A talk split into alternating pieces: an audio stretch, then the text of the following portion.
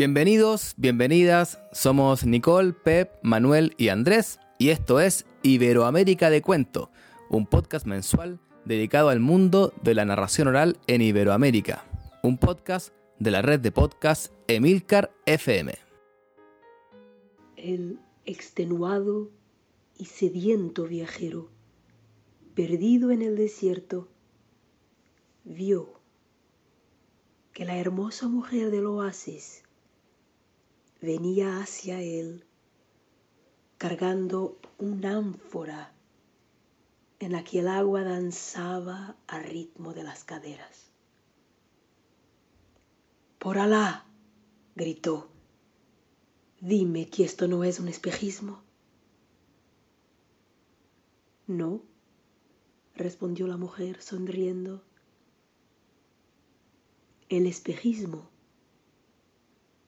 eres tú. Y en un parpadeo de la mujer, el hombre desapareció.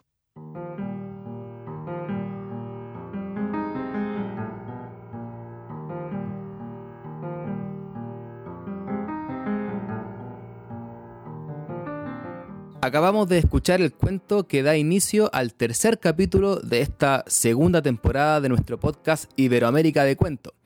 Eh, en esta ocasión, el cuento nos ha llegado en voz de la narradora portuguesa Ana Sofía Paiva y se titula Una pasión en el desierto. Su autor es José de la Colina. Al final de este capítulo podremos escuchar otro cuento algo más largo en voz de esta narradora.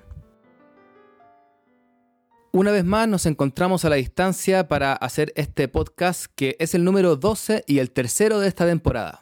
Mucho gusto de saludarles. ¿Cómo están? Hola a todos y a todas, aquí Nicole desde Santiago de Chile. Bueno, estamos eh, sumergidos en, diferentes sensaciones y emociones acá desde Santiago. Ya llevamos cuatro semanas de manifestaciones, de, de mucho movimiento popular en las calles, entonces con sensaciones de esperanza de que la gente se está levantando por una vida con más dignidad, con más justicia social, pero también viviendo muchas represiones, viendo ya en la televisión muertos, heridos y también normalizando esa violencia.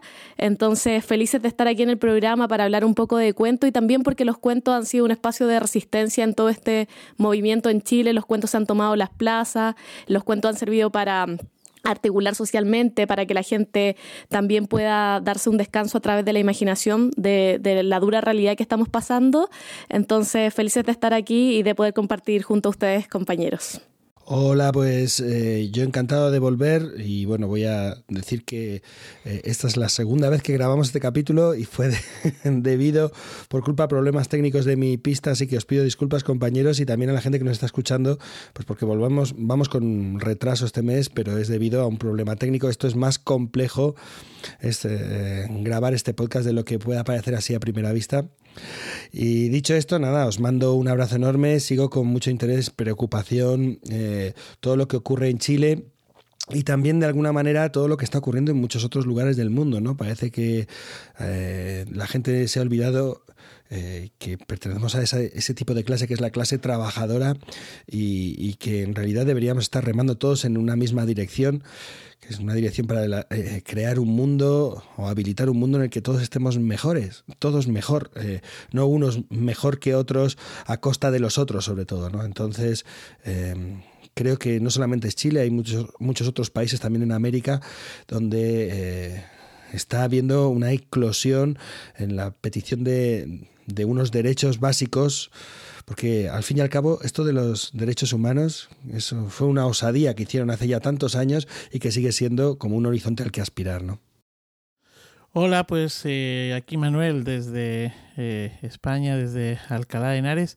Y nada, pues mucho ánimo amigos de Chile. Y la verdad es que como decía Pepe, estamos viviendo tiempos sumamente convulsos. Eh, también aquí en España tenemos ahora también un momento complicado a nivel eh, político. Bueno, no es que lo anterior estuviese fácil, ni mucho menos, ¿no?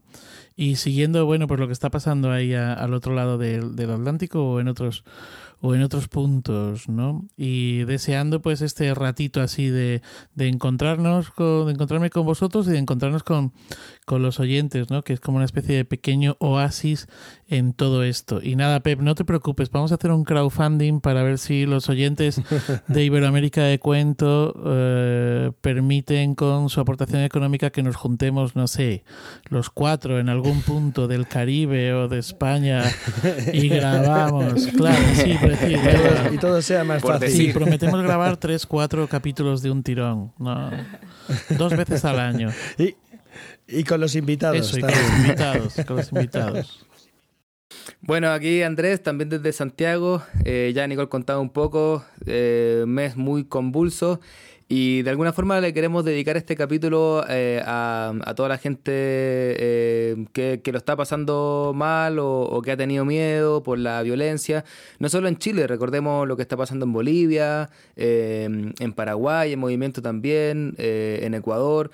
Y de alguna forma para todos ellos vaya eh, este tercer capítulo de la segunda temporada de Iberoamérica de Cuento, porque si algo tienen los cuentos es que nos unen. Y bueno, sin más, vamos a contarle a quienes nos escuchan qué traemos para este capítulo. Bueno, pues yo he traído eh, eh, la entrevista del conversatorio a Gustavo Portaleise, traigo también eh, la recomendación del libro, algo de agenda, pero ya veréis qué charla más jundiosa con Gustavo este verano en Huesca, esos 15 minutos que van a dar para una buena conversación posterior. Yo traigo mm, tres cosas en, agenda y luego he coordinado este mes lo que han sido las anécdotas de cuento, ¿no? las, las historias de cuento que, han, bueno, han estado eh, bastante chulas, creo yo. Yo para este capítulo, por mi parte, estuve junto al escritor y recopilador Manuel Peña, con quien estuvimos hablando de tradición oral. Fue una, un muy buen momento de conversación, así que espero que lo disfruten. Y por mi parte me tocó el alto honor de ser el coordinador de este capítulo y además traigo una entrevista en profundidad a un personaje muy especial de Chile. Su nombre es Pedro Yáñez y él es un cantautor y payador chileno muy conocido. Eh, en lo que compete a este podcast, nos interesa sobre todo el hecho de que además de payar y cantar, es un mentiroso. Pero no se preocupen porque no es una ofensa. Si quieren entenderlo mejor, los invito a escuchar esta entrevista a Pedro Yáñez.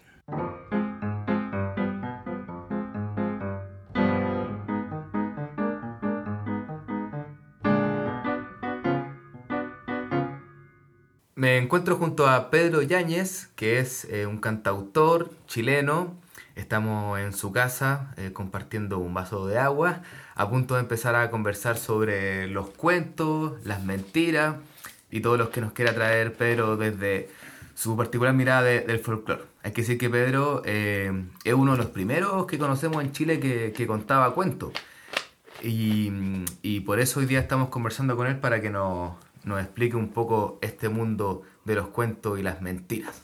¿Cómo estás, Pedro? Hola, Andrés. Bueno, aquí estoy eh, de algún modo entusiasmado y contento por tratar este tema, porque estas manifestaciones a mí me, conmueven, me gustan mucho. Em, te quiero contar un concepto. La verdad es que, es que em, esto se empezó a estudiar entre la gente intelectual en el siglo XIX se empezó a publicar y a sistematizar y le pusieron el nombre de folklore en Europa, ¿no? Y yo pensé que el folclore era muy importante y, también pensé que yo quería ser folclorista y recopilar canciones como Violeta Parra y recopilar cuentos, leyendas, todo eso. Y cuando lo hice me di cuenta que no tenemos por qué usar la palabra folclore y tampoco tiene que venir gente de otras partes a estudiarnos a nosotros, sino que yo nací en un pueblito campesino que se llama Campanario. Cuando yo era chico, Campanario tenía como 300 habitantes, nada más. Chiquitito. Claro. Y ahí contar cuentos era lo cotidiano, ¿ves tú? Entonces, yo cuando era chico me acuerdo que había una nana que contaba cuentos. Y había otra nana que también contaba cuentos. Y para mí, toda la gente humilde, sabía contar cuentos y adivinanzas, y algunos pocos sabían cantar. Cantaban eran más mujeres que hombres. Por cada cuatro mujeres que cantaban había un hombre. Y, y con el tiempo, bueno, los cuentos siempre me cautivaron. Y después cuando ya tenía 9, 10, 11 años, no podía encontrar los cuentos porque a esa edad es como difícil, es otro mundo. Los cuentos, hay gente que le gusta contarle cuentos a los niños chicos, ¿tú? Claro. Y, y no había lugares donde nos pudiéramos reunir a escuchar cuentos, a contar cuentos. Y como narrativa de tradición estaban los chistes.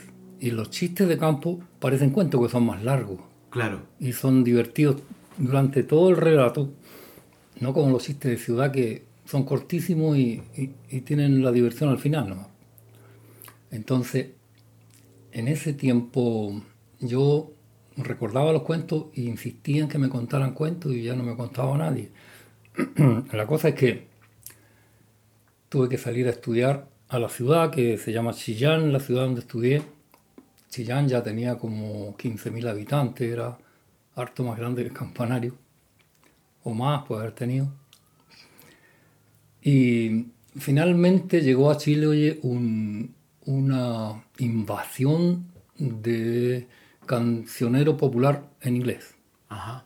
Entonces todas las radios tocaban eso y algunas pocas radios tenían programas con canto en castellano que generalmente eran corridos mexicanos y, y cancioneros del llamado folclore chileno no había, No había. no había. Apareció sí Violeta Parra que de repente tocaban una o dos o tres canciones de ella en la radio de Chillán. Eh, con el tiempo me hice cantor, me gustaron todas estas manifestaciones del cancionero y empecé a dedicarme a estudiarlas. Y, y lo primero que logré recopilar siendo recopilador fueron las adivinanzas, porque estaban al alcance de la mano. Adivinanzas que se contaban ahí en la zona, en Campanario, en, en Chillán. Sí, en Campanario, en Chillán y en todas partes, donde yo partes. anduviera. Y ya empecé entonces a buscar los libros de mm, recopiladores que habían publicado. Entonces ahí habían colecciones de adivinanzas y contaban historias. Después aprendí, oye, lo que son la poesía de la oralidad, que en Chile se cultiva mayoritariamente la décima. Mucha décima hay aquí. Y, y las décimas también existen como forma de relatos. Y, y cuando me conseguí una grabadora, y yo ya era grande, tenía 20, no sé cuántos años, ¿cuántos sería? Como 26, 27, salí a recopilar, encontré más cuentos que otras cosas. Y recopilé todos esos cuentos. Y, los contaban, campesinos, lugareños, mestizos y mapuches también. Los mapuches tenían, mapuches que hablaban el español, y tenían una capacidad maravillosa de narrar y de embrujar, una tranquilidad, una serenidad, y iban contando con una calidad. Era un embrujo extraordinario. Y vamos un poco más atrás porque decías que eh, tu, tu- una nana te contaba cuentos. Eh, ¿en, en qué contexto contaban esos cuentos? ¿En la noche o, o en el día o para que se comieran la comida? No, esos cuentos eran, eran, eran cuentos de, de momentos de tranquilidad. Ah, Es decir, por ejemplo, en la noche, eh, no recuerdo que eran cuentos para quedarse dormido, no. Como estar sentado en la cocina, calladito, y de repente la nana empezaba a contar un cuento. Estaba mi abuela también, mi abuela nunca contó ningún cuento. tu abuela no. No, no. Pero la nana contaba cuentos.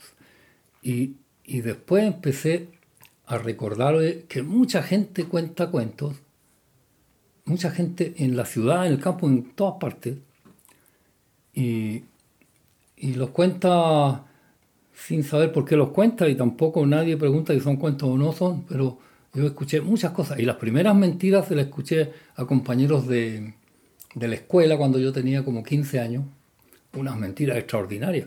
Por ejemplo, llegó uno y me dijo, ¿sabéis que mi abuelo se dedicó a juntar piedras y tierra?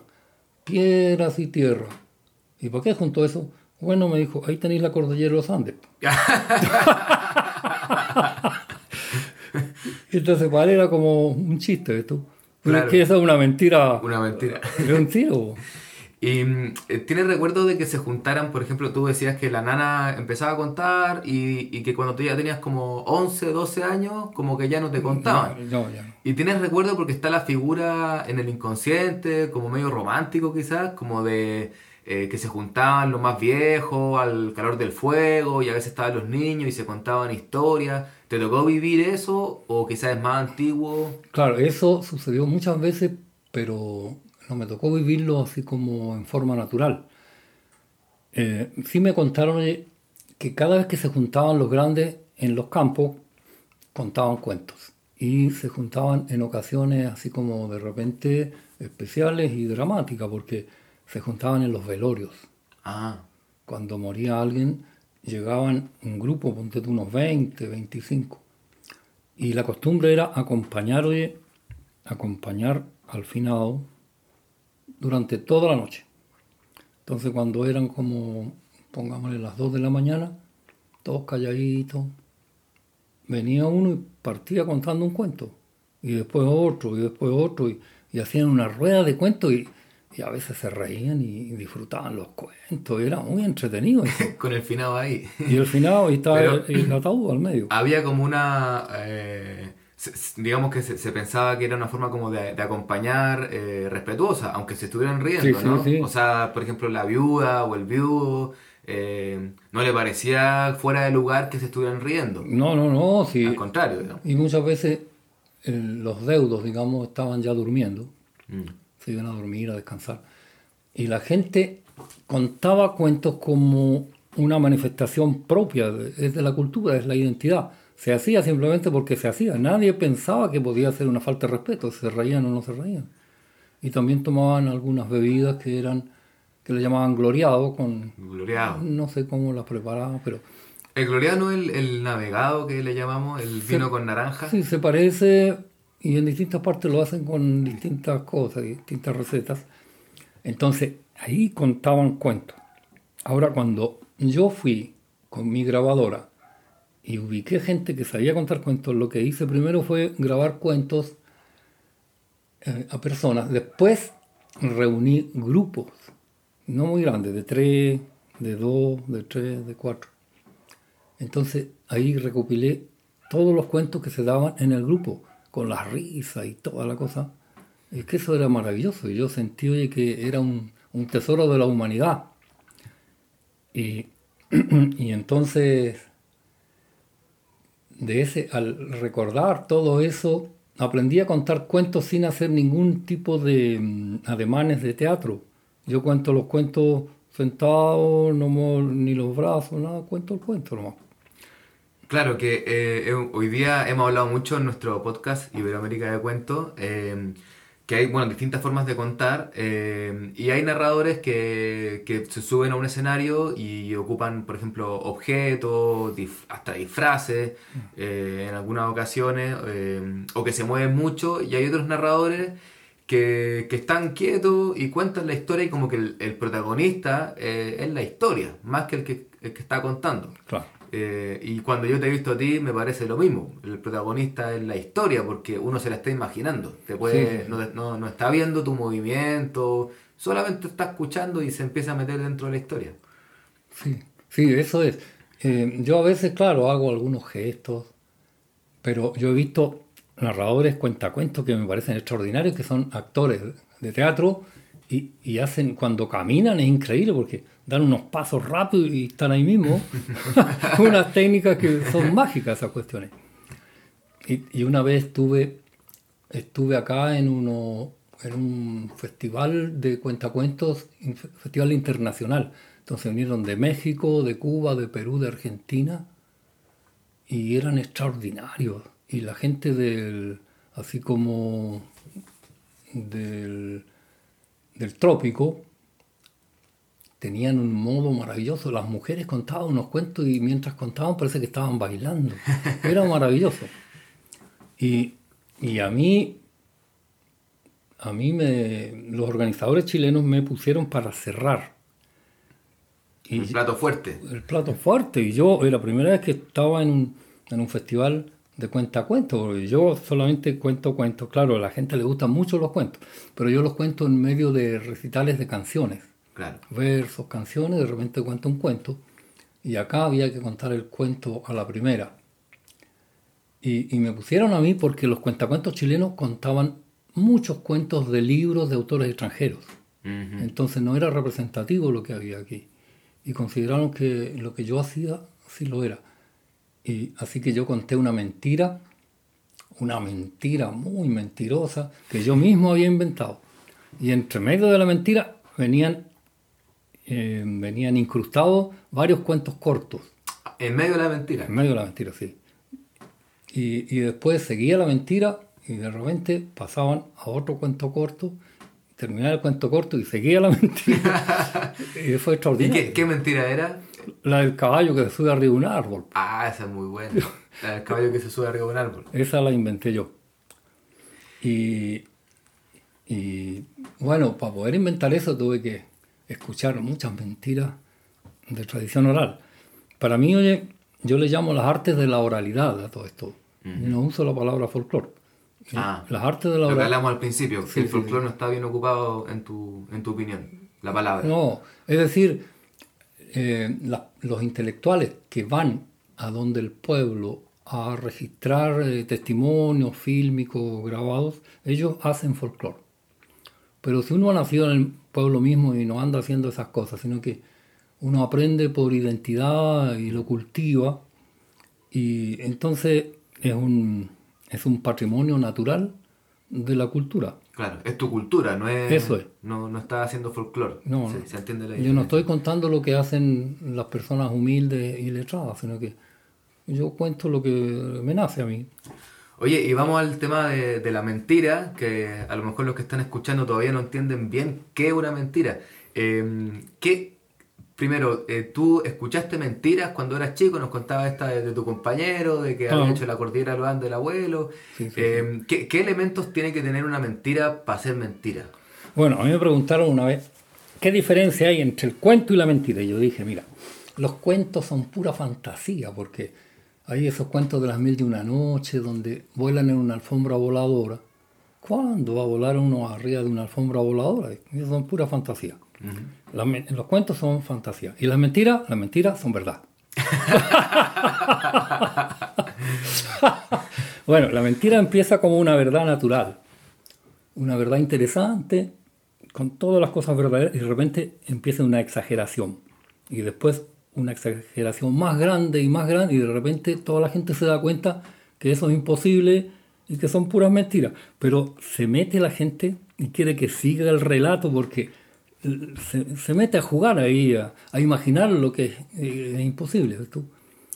Y, y bueno, esto los estudiosos lo han eh, investigado también y le, pon- le, le pusieron el nombre siguiente, esto se llama cuentos hiperbólicos. Hiperbólicos, claro. Sí, sí, de sí. exageración Claro. eh, sin límite, digamos. Claro, como e- ese, la historia yo de, del varón del siglo XVII, XVIII, que monta a caballo de una bala de cañón y vuela rápido.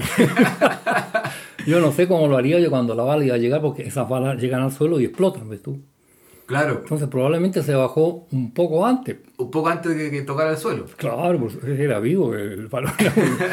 Oye, entonces las mentiras tienen cosas ingenuas y muy especiales.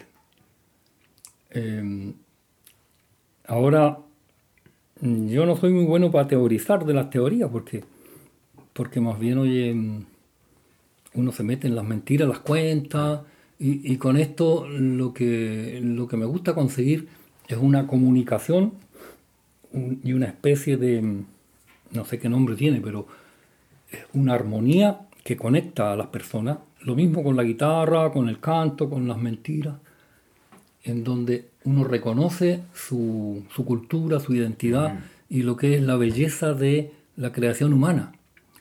Porque es muy fácil, oye, tú te vas al campo, a la selva y ves lo lindo que es el pastizal, el árbol, la flor, el fruto, la cordillera, los ríos, todo el paisaje de una armonía de la vitalidad.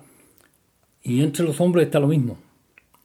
Eso de, es una joya, es un milagro que exista la vida humana con toda esa creación y los sentimientos de la gente, las emociones.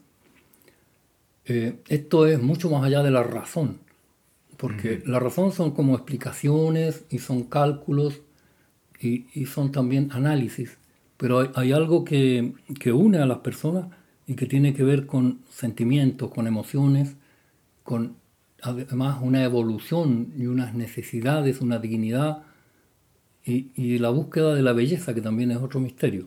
Claro. Y, y, todo eso se da en, en los encuentros artísticos. Ujú. Eso se da. Y se mm, escuché alguna vez que se, se hacían rondas de mentira a ver quién decía la mentira más grande. ¿Tú te tocó estar en alguna ronda de mentira o participar o escuchar? A mí no, no- nunca me, me tocó, pero yo he escuchado mucho de esas rondas de mentiras y también he sabido que se hacen en muchos países. Sí. Y una vez te escuché decir que fuiste jurado de una, de una ronda de mentira y que el que dijo la mejor mentira lo aplaudieron como seis días. Sí, es verdad, yo fui jurado de, una ronda de mentiras una vez, pero resulta que e- eso es un relato dentro de otra mentira. ¿no?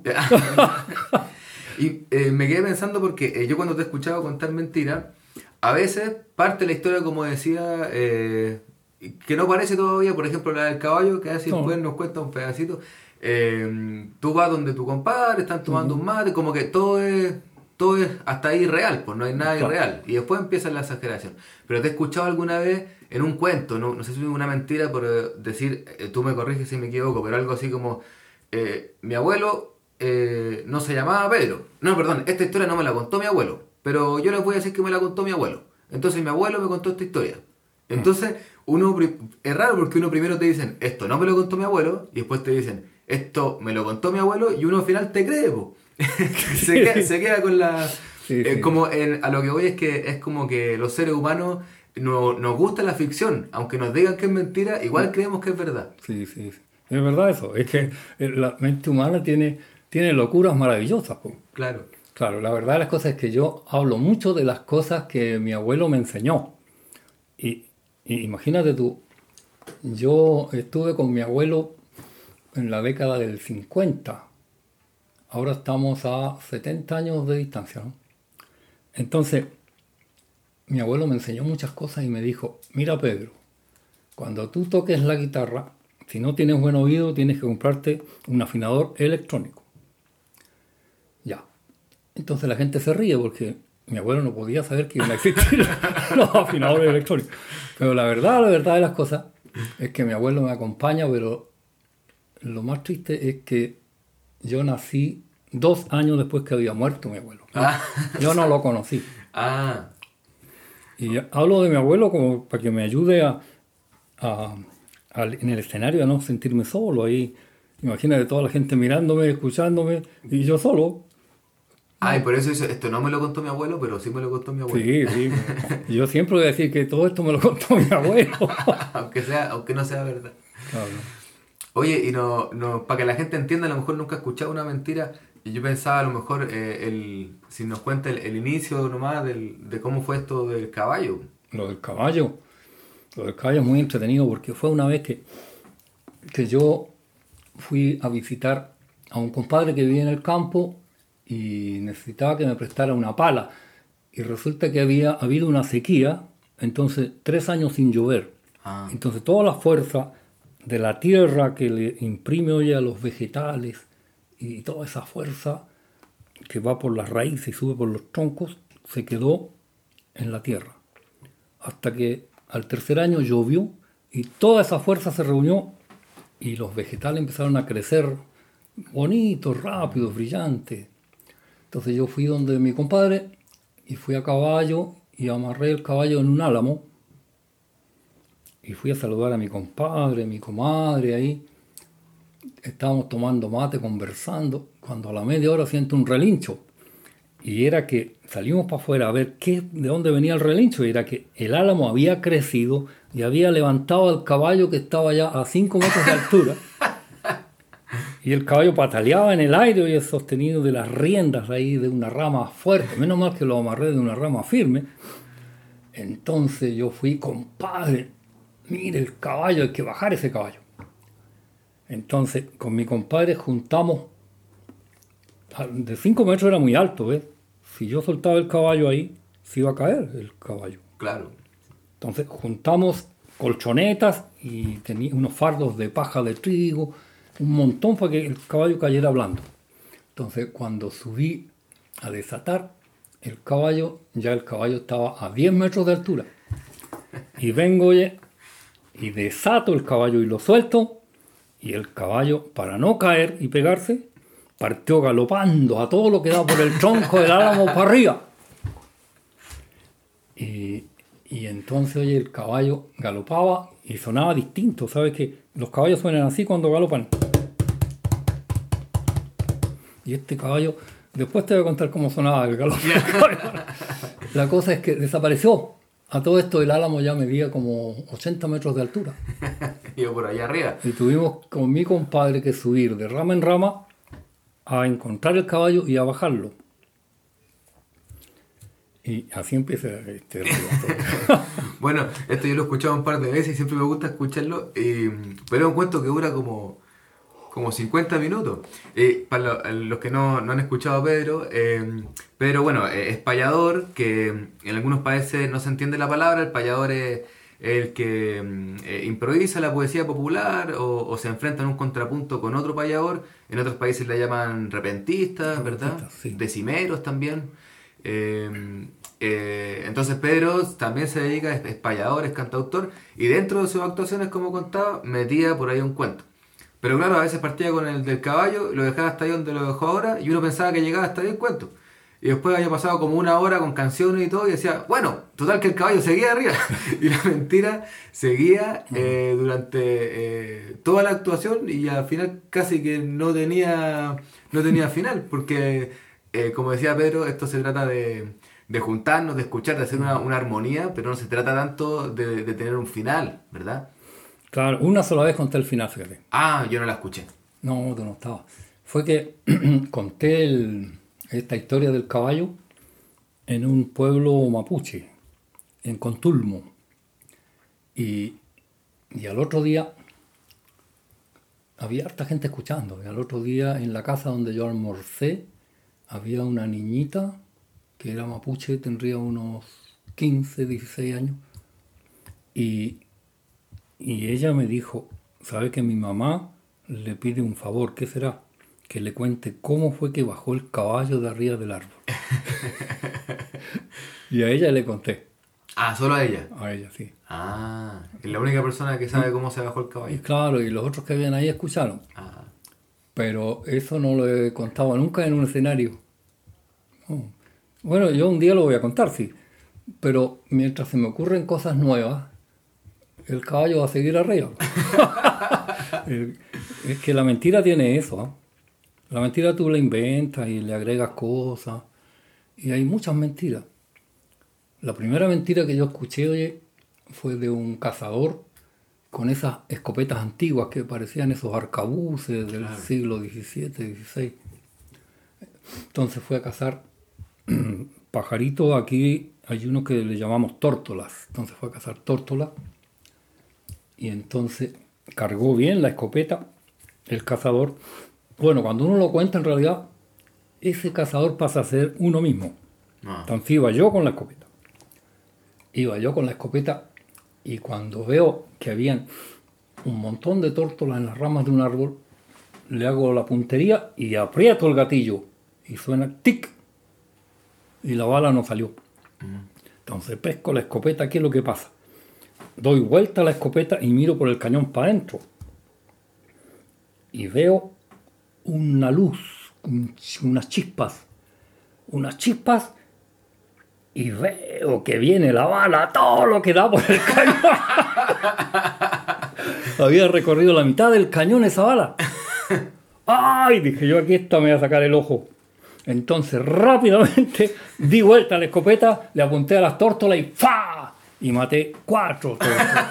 De un solo balazo. Oye, esa, esa mentira la escuché y me gustó tanto. Y después me atreví a contarla. Y después empecé a buscar mentiras. Esto fue cuando yo tenía como 27, 28 años y seguí buscando mentiras y las mentiras oye, a mí me, me encantaron. ¿Y qué, qué- qué es lo que más te gustaba de la, de la mentira? Esa libertad, esa libertad creativa donde, donde no tenías por qué ser lógico. Claro.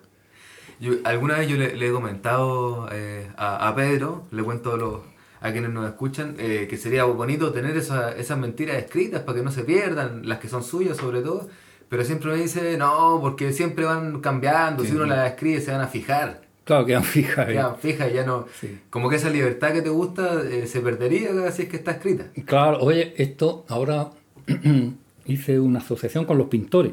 Los pintores en un tiempo pintaban las cosas que veían solamente. Y nos faltaron algunos que dijeron no tenemos por qué estar pintando lo que se ve, lo que existe. Y pintaron cosas que no existen. Y ahí se abrió una escuela nueva y un abanico gigante de la creación humana. Oye, pero sabes que las mentiras en, en lo que es la oralidad tienen que tener por lo menos 10.000 años. Claro. Las mentiras se contaron siempre y, todas esas historias de los, de los árabes antiguos, eso es extraordinario. Imagínate un, un caballo que vuela y la alfombra voladora y Aladino con el genio de la lámpara.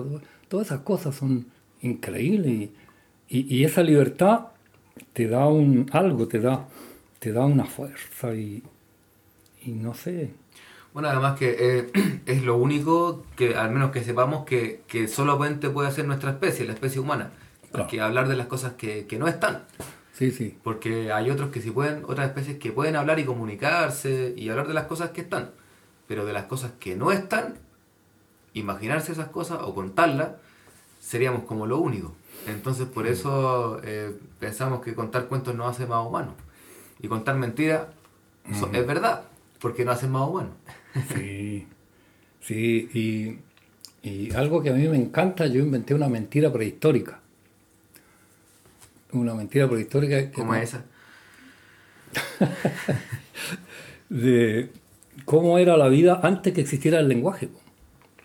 Sabes que la juventud ahora y, y los intelectuales siempre han considerado que los pueblos primitivos eran gente no tan inteligente como nosotros. Pero resulta que los pueblos primitivos, cuando no existían las palabras y hablaban, o sea, no hablaban, sino que se comunicaban con señas, con gestos, con miradas, con gruñidos, todo lo que tú quieras, para que ellos inventaran las palabras tenían que ser mucho más inteligentes que nosotros, Claro. porque inventaron algo que no existía, nunca se había escuchado.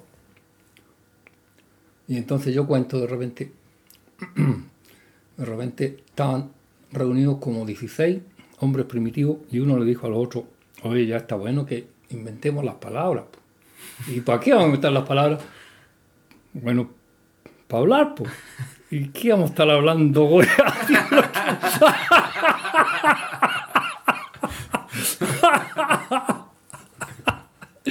Oye, ese es muy popular chileno, ese lenguaje, pero se imagina que en otros países se entenderá un Se poco. entenderá, claro.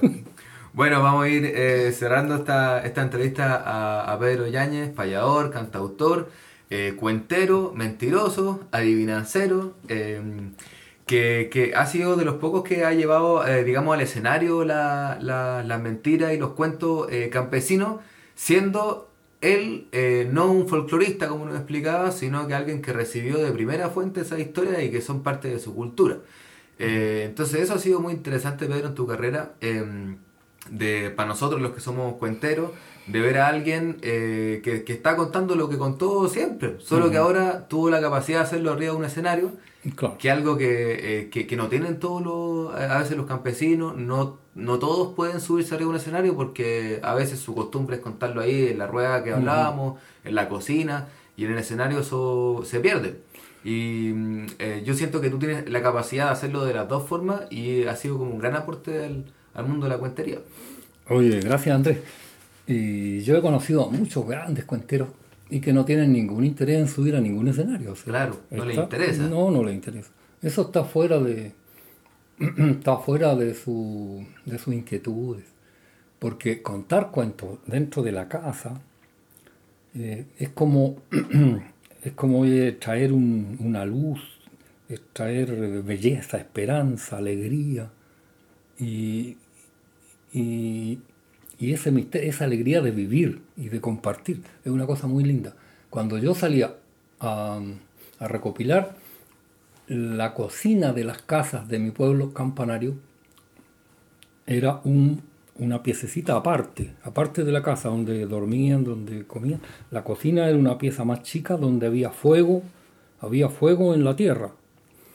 Y, en ese fuego quedaban al final las brasas, las cenizas, y ahí hacían las tortillas de rescoldo, que son un pan grande, de un sabor exquisito, y ahí contaban los cuentos. Y ahí yo recopilaba. Me acuerdo que mi grabadora que quedaba al final llena de ceniza. de ceniza y de cuentos. Claro, y, ese universo de ahí eh, de gente de gente de gran riqueza humana, de gente muy amistosa, de grandes sentimientos, de muchos valores. Ahora, em, yo creo que de algún modo el papel de los artistas es recoger valores, bellezas, valores, enseñanzas, sabiduría, mucha sabiduría. Yo me considero, como te decía, em, yo cultivo las artes de la oralidad, eso es.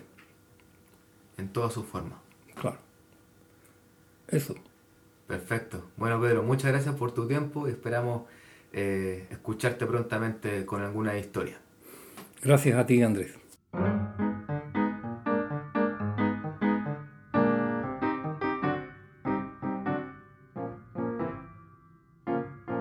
Ahí estaba entonces esta conversación que tuve con Pedro Yáñez hace algunas semanas. ¿Quisieran comentar algo, compañeros, compañera? Bueno, ahí para mí ha sido un descubrimiento absoluto lo de este personaje y lo de la mentira, ¿no? Me parece increíble. Eh, eh, es cierto que cuando contamos cuentos, eh, en muchas ocasiones lo que estamos haciendo es contar una buena mentira, ¿no? Pero ya creo que Pedro Yáñez lo que hace es llevar todo esto a la hipérbole total, ¿no? Y bueno, he disfrutado, he disfrutado mucho y me ha parecido muy interesante precisamente eso, ¿no? El, el, me daba la sensación cuando hablabas con él, sobre todo en la parte esta de, que hablabais de la mentira y del caballo que se subía y demás, eh, como que como que, cada sesión de este individuo eh, debe ser como una vuelta de tuerca más, ¿no? Como a, a, ver a dónde llego, ¿no? A ver, a ver a dónde puedo llegar. Bueno, yo he disfrutado también un montón con la, con la conversación y sobre todo los momentos que estaba ya tan relajado ahí que te iba soltando las mentiras, ha sido fabuloso. Me ha recordado mucho a esa tradición de cuentos eh, exagerados y, siempre me pregunto de, dónde saldrá todo esto, ¿no? porque en realidad somos así. Entonces, como él citó al, al barón de Munchausen, eh, pues estuve indagando, resulta que el barón de Munchausen era un tipo que existió de verdad y que eh, contaba siempre sus anécdotas, pues exagerándolas de esta forma hiperbólica, como él citaba, ¿no? Eh, y, bueno, es que muchas de las historias que aparecen en el, en el libro del barón de Munchausen, o por lo menos algunas de ellas, aparecen ya también en muchos cuentos. Por ejemplo, estaba mirando Juanillo el Oso, ¿recordáis Arrancapinos, Allanamontes, todo esto que es tan exagerado, eh, estos acompañantes eh, que, va encontrando en su camino, por ejemplo, eh, aquel que era capaz de comerse no sé cuántos quintales de pan, el otro cuántos, mm, beberse cuántos ríos, lo que fuera, ¿no? Entonces, te vas dando cuenta de que esa tradición de la exageración, de la mentira, es algo que está tan cercano al ser humano, es un espacio de, de risa, de extrañamiento de la realidad y sobre todo de ir más allá para acabar topándose, como decía él, con la verdad, porque los cuentos son pura fantasía, decía, pero la mentira, la mentira es la verdad. ha sido increíble, sí, una conversación muy, muy interesante. Bueno, a mí me encantó la entrevista, pero también porque eh, soy fanática de Pedro Yáñez, me encanta cada vez que tengo la posibilidad de ir a verlo, eh, me gusta mucho, lo disfruto mucho y sobre todo por lo que decía Pep, porque en realidad es algo muy propio, es algo muy cercano y, y lo que más me gusta de Pedro es que él no lo hace como con un afán escénico, sino que él se sube al escenario y te hace sentir como que si uno estuviese en la cocina tomándose un mate junto a él, porque si él se quiere reír de sus propias mentiras, detiene el tiempo y se ríe y lo disfruta y se toma el tiempo para, para hacerte sentir lo más cercano, como lo más ronda en casa y, y eso también el público lo agradece mucho. Y en cuanto a, las cosas que dijo, algo que me llamó mucho la atención fue la reflexión que hacía de, de los folcloristas, como que, que el folclore se, se, le llama así porque es gente que, que, estudia y que muchas veces va a recopilar eh, los saberes del pueblo, pero cuando uno nace en el pueblo y no lo hace con un fin académico ni de poner en valor, sino porque es lo propio, es la cultura que, que a uno le nace hacer, en realidad ahí dejaría de ser algo folclórico, sino que es la normalidad como haciendo la parte de lo cotidiano. Y, y eso es lo que hace Pedro sin duda. Hace que esto sea muy cotidiano, muy cercano y uno se siente en esa cercanía junto a él. Sí, a mí esto de lo folclórico me ha llamado también muchísimo la, atención, ¿no? Y es que justamente además he estado leyendo ahora recientemente una mm, recopilación eh, de cuentos de Nanette Leves, Leves, que, bueno, es que el francés se me da fatal, que mm, hay, hay, un tipo que recoge estos cuentos en, en 1870 y esta persona manejaba más de 120 historias. Era una mujer que andaba entre vacas en los Alpes y que manejaba eh, más de 120 historias, ¿no? Y entonces, escuchando a, a, la entrevista a Pedro y esto que decía del folclore, decía, bueno, es que el recopilador, el folclorista, ¿no? Es el que es el tal Víctor Smith, ¿no? Que es el que hace todo el libro finalmente. Sin embargo, eh, la artista y la folclorista en este otro sentido sería Nanette, ¿no? En Chile tenemos un personaje muy importante que es Violeta Parra. Yo no sé si es tan conocida en, en, España, pero en Latinoamérica sí muy conocida. Que fue. Eh, sí, también se escucha. Ah, bueno, perfecto. Bueno, recopiladora. Y de alguna forma, Violeta Parra en Chile. Eh, o los hermanos Grimm en Alemania, o otros, eh, han tenido la, la, la gracia de, de, haber reconocido eh, que el, la historia era un tesoro de la humanidad mientras todavía eran bastante habituales. Todavía no estaba la, la, la televisión tan metida, todavía eh, eran habituales y así todos la reconocían como, como un tesoro, porque a veces lo que pasa es que ahora como se perdieron o como se están perdiendo, nos parece que, que, son muy importantes. Entonces, de alguna forma, lo, lo que hizo Pedro es parecido. Él, él, le parecía que tenían valor en sí misma y las contaba y las recopilaba, eh, no con una fal como folclorista, diríamos, sino porque le parecía que eran valiosas y porque le gustaban a él. Entonces, esto es, muy curioso porque cuando él eh, empieza... Él es payador, que para los que eh, lo decía por ahí en, en, la entrevista, como lo, lo, los repentistas, los que improvisan en décimas. Y, y entonces cuando él hacía sus actuaciones, de pronto se ponía a contar un cuento porque le gustaba contar cuentos y a la gente le gustaba tanto sus historias que era un narrador totalmente eh, espontáneo. Y se dio cuenta que a la gente le gustaba mucho y ahora claro eh, mete siempre un cuento dentro de lo que va contando de lo que va cantando perdón alguna mentira eh, y de pronto le empiezan a llegar de sorpresa invitaciones a festivales de narradores. Y él que ya no, no, no lo entendía. Porque decía qué significa esto si yo yo canto. Sí, es muy y, bueno es, eso me, me, gusta mucho. Eh, bueno, eh, hay que decir que fuera antes de empezar a grabar, nos pusimos de acuerdo entre con Pep, Manuel y Nicole de eh, dejar la conversación más larga para la parte del conversatorio. Así que bueno, siempre es interesante, nos dan ganas de comentar muchas cosas, pero si les parece vamos a continuar con el programa. Claro, porque en el programa pasado ya inauguramos una nueva sección que se llama Historias de Cuento. Y si no escucharon el programa anterior o si la memoria está débil en estos días, les vamos a recordar de qué se trata. Desde Iberoamérica de Cuento pedimos a quienes nos escuchan que nos hagan llegar por correo electrónico a través de audios cualquier experiencia o anécdota que les haya sucedido contando, escuchando o escribiendo cuentos. Y ya nos maravillamos y reímos el programa pasado y seguro que no será distinto esta vez.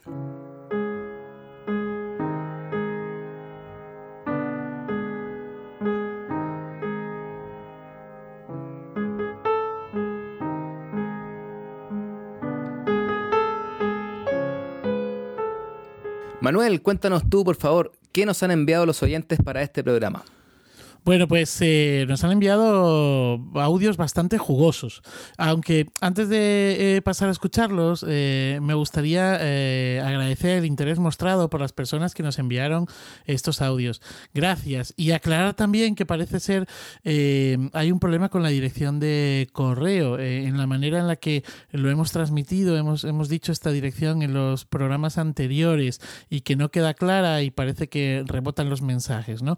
La dirección la, digo ahora y la, repetirá más adelante Andrés, es I de Italia, B de eh, Brasil, D de Dinamarca, cuento, I, B, D, cuento, ¿vale? Las tres eh, letras primero y luego cuento, arroba gmail.com.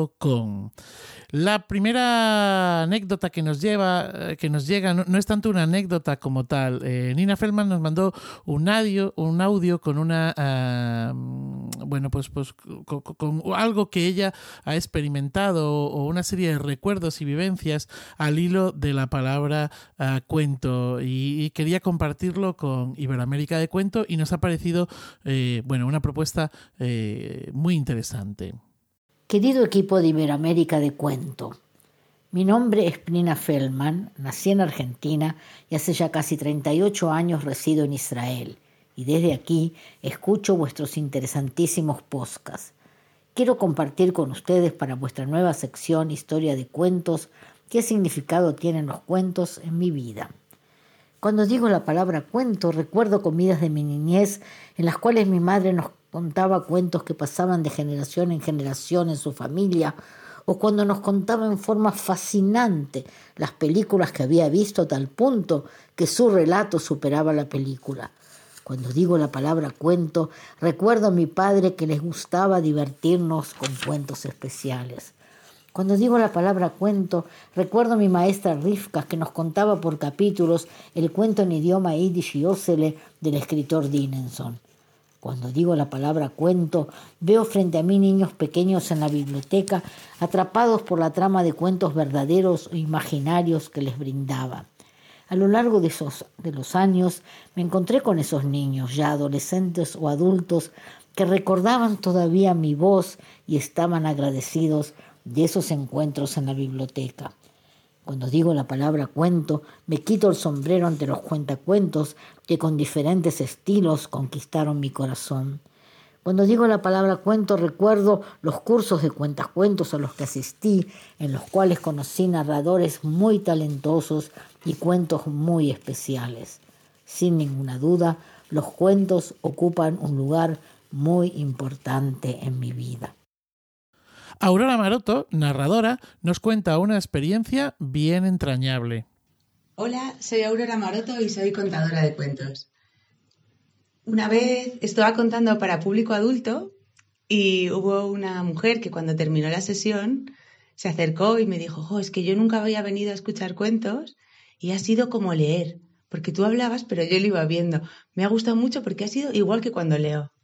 El siguiente audio nos lo grabó Estrella Ortiz, narradora y maestra de narradores, y nos cuenta algo bien chulo. Hola, soy Estrella Ortiz y mi trabajo es contar cuentos. Hace unos años resulta que fui a contar cuentos a un lugar que no había vuelto desde hacía cosa de cinco años. Entonces, eh, la vez que había estado había contado un repertorio y, y esta vez que volvía estaba contando otro pero cuando ya estaba acabando la sesión, casi acabándola, empecé a tener una sensación con bastante insistencia de cuenta este cuento, cuenta este cuento. Y aunque no pertenecía a ese repertorio, porque era de eh, eh, precisamente el que había contado cinco años antes, pues lo conté. Y ya está, todo muy bien, acabó la sesión. Y entonces resulta que se me acerca una señora y me dice, ay, estoy emocionadísima porque te he empezado a escuchar y de repente he reconocido que eras la, la que contó hace cinco años. Y yo recordaba un cuento y estaba pensando, ay, por favor, que lo cuente, que lo cuente, porque quería escucharlo. Dice, y lo has contado. Y bueno, yo no sé por qué, pero lo cierto es que sí, sin que la señora me lo pidiera, lo conté. María Paniagua, maestra y entusiasta de la literatura infantil y la narración oral, comparte algo muy íntimo. Soy María Paniagua, soy maestra, no me dedico a contar de manera profesional, pero me gusta contar en el maratón de Guadalajara. Y bueno, hace tres años, en junio, es el maratón, eh, yo conté un cuento, bueno, canté un romance de allí, de al lado de mi tierra. Y bueno, para mí ese momento fue muy especial porque no hacía mucho que acababa de morir mi madre, a ella le encantaba cantar romances y bueno, para mí aquello fue como cantarle a ella. Entonces, pues fue como el momento en el que sentí que bueno, que ella ya no estaba, que, pero, pero que podía traerla siempre que pudiera, siempre que quisiera, con cantando un romance. Y el contrapunto a todo esto, a las anécdotas anteriores, cercanas, sensibles, entrañables, lo pone otro narrador oral, Jesús Buiza, que vivió em, una situación bien divertida. Hola, soy Jesús Buiza, narrador oral, y os vengo a contar que hace unos años estaba en una sesión de cuentos con niños de sexto de primaria y vinieron con su maestra, que yo la conocía de hace unos años y, cuando entró noté algo diferente en ella desde que no la veía. Cuando empiezo la sesión hago con los niños un juego de calentamiento en el que con el número uno, cuando yo digo el uno, ellos tienen que hacer un gesto con las manos, con el dos otro y con el tres el gesto es hacer como una especie de barriga con los brazos. Y dije, hacemos el tres una barriga, como, nuestra, como vuestra maestra, que, que está embarazada. Y claro, en ese momento todos los niños miraron a la maestra y, ella se puso roja y me miró con cara de circunstancia y en ese momento entendí que quizás no estaba embarazada. Toda la sesión estuve dándole vueltas a la cabeza y desconcentrado porque pensaba que había metido la pata y efectivamente así fue, porque cuando terminó la sesión ella se acercó, me dijo que muy bien, que le había gustado mucho, pero que, que no, que no estaba embarazada, sino que simplemente había engordado unos kilitos desde que no nos veíamos. Y escuchado todo esto, eh, ¿alguno de vosotros tiene alguna anécdota? Pep, ¿quieres compartir alguna cosilla al hilo de, esto que hemos escuchado? Sí, eh, bueno, eh, sobre todo me he acordado escuchando a Aurora. esto que comentaba de que cuando contaba era como si estuvieras leyendo o viendo el libro, ¿no? Recuerdo una vez que estuve contando en, en un municipio en Alicante que mm, estaba contando en un teatro grande, habría como 200 butacas y estaban todo, todas llenas de niños, creo que eran de tercero, como de 9, 10 años, una cosa así. Y mm, al terminar la función, pues los profesores habían hecho como barreras para que los niños pues fueran saliendo en orden de clases, porque había un montón de clases allí, un montón de gente. Pero había una niña que salió de las filas últimas y fue saltando todas las barreras, salvándolas todas hasta llegar justo donde estaba yo. Y, se, y, me hizo acercarme, me hizo gestos, me acerco. Cuando estoy ahí, me dice, oye, eh, eh, mañana podemos volver a venir al cine y yo me quedé muy sorprendido, ¿no? Es esta idea de que los cuentos eh, activan ese pequeño cine interior que tenemos y que eh, tú estás contando y cada uno está viendo en su cabeza una película, que en el caso de ella era evidente que era una película lo que había visto, ¿no? De hecho, eh, yo me puse cara extrañada, ¿no? Así le miré con un gesto como, ¿qué? Y ella dijo, quiere decir que si podemos venir mañana otra vez para que nos cuentes más cuentos. Pero bueno, la anécdota quedó ahí. Sí, fue un momento fantástico, la verdad.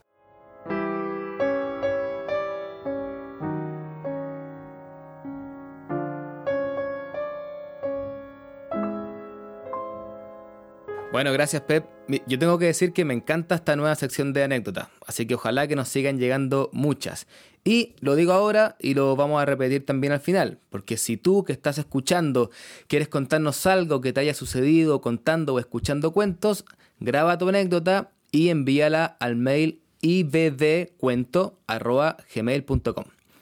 Ahora vamos a seguir con nuestro conversatorio y para eso nos vamos hasta Huesca donde nuestro siempre activo Pep Bruno entrevistó a Gustavo Puerta.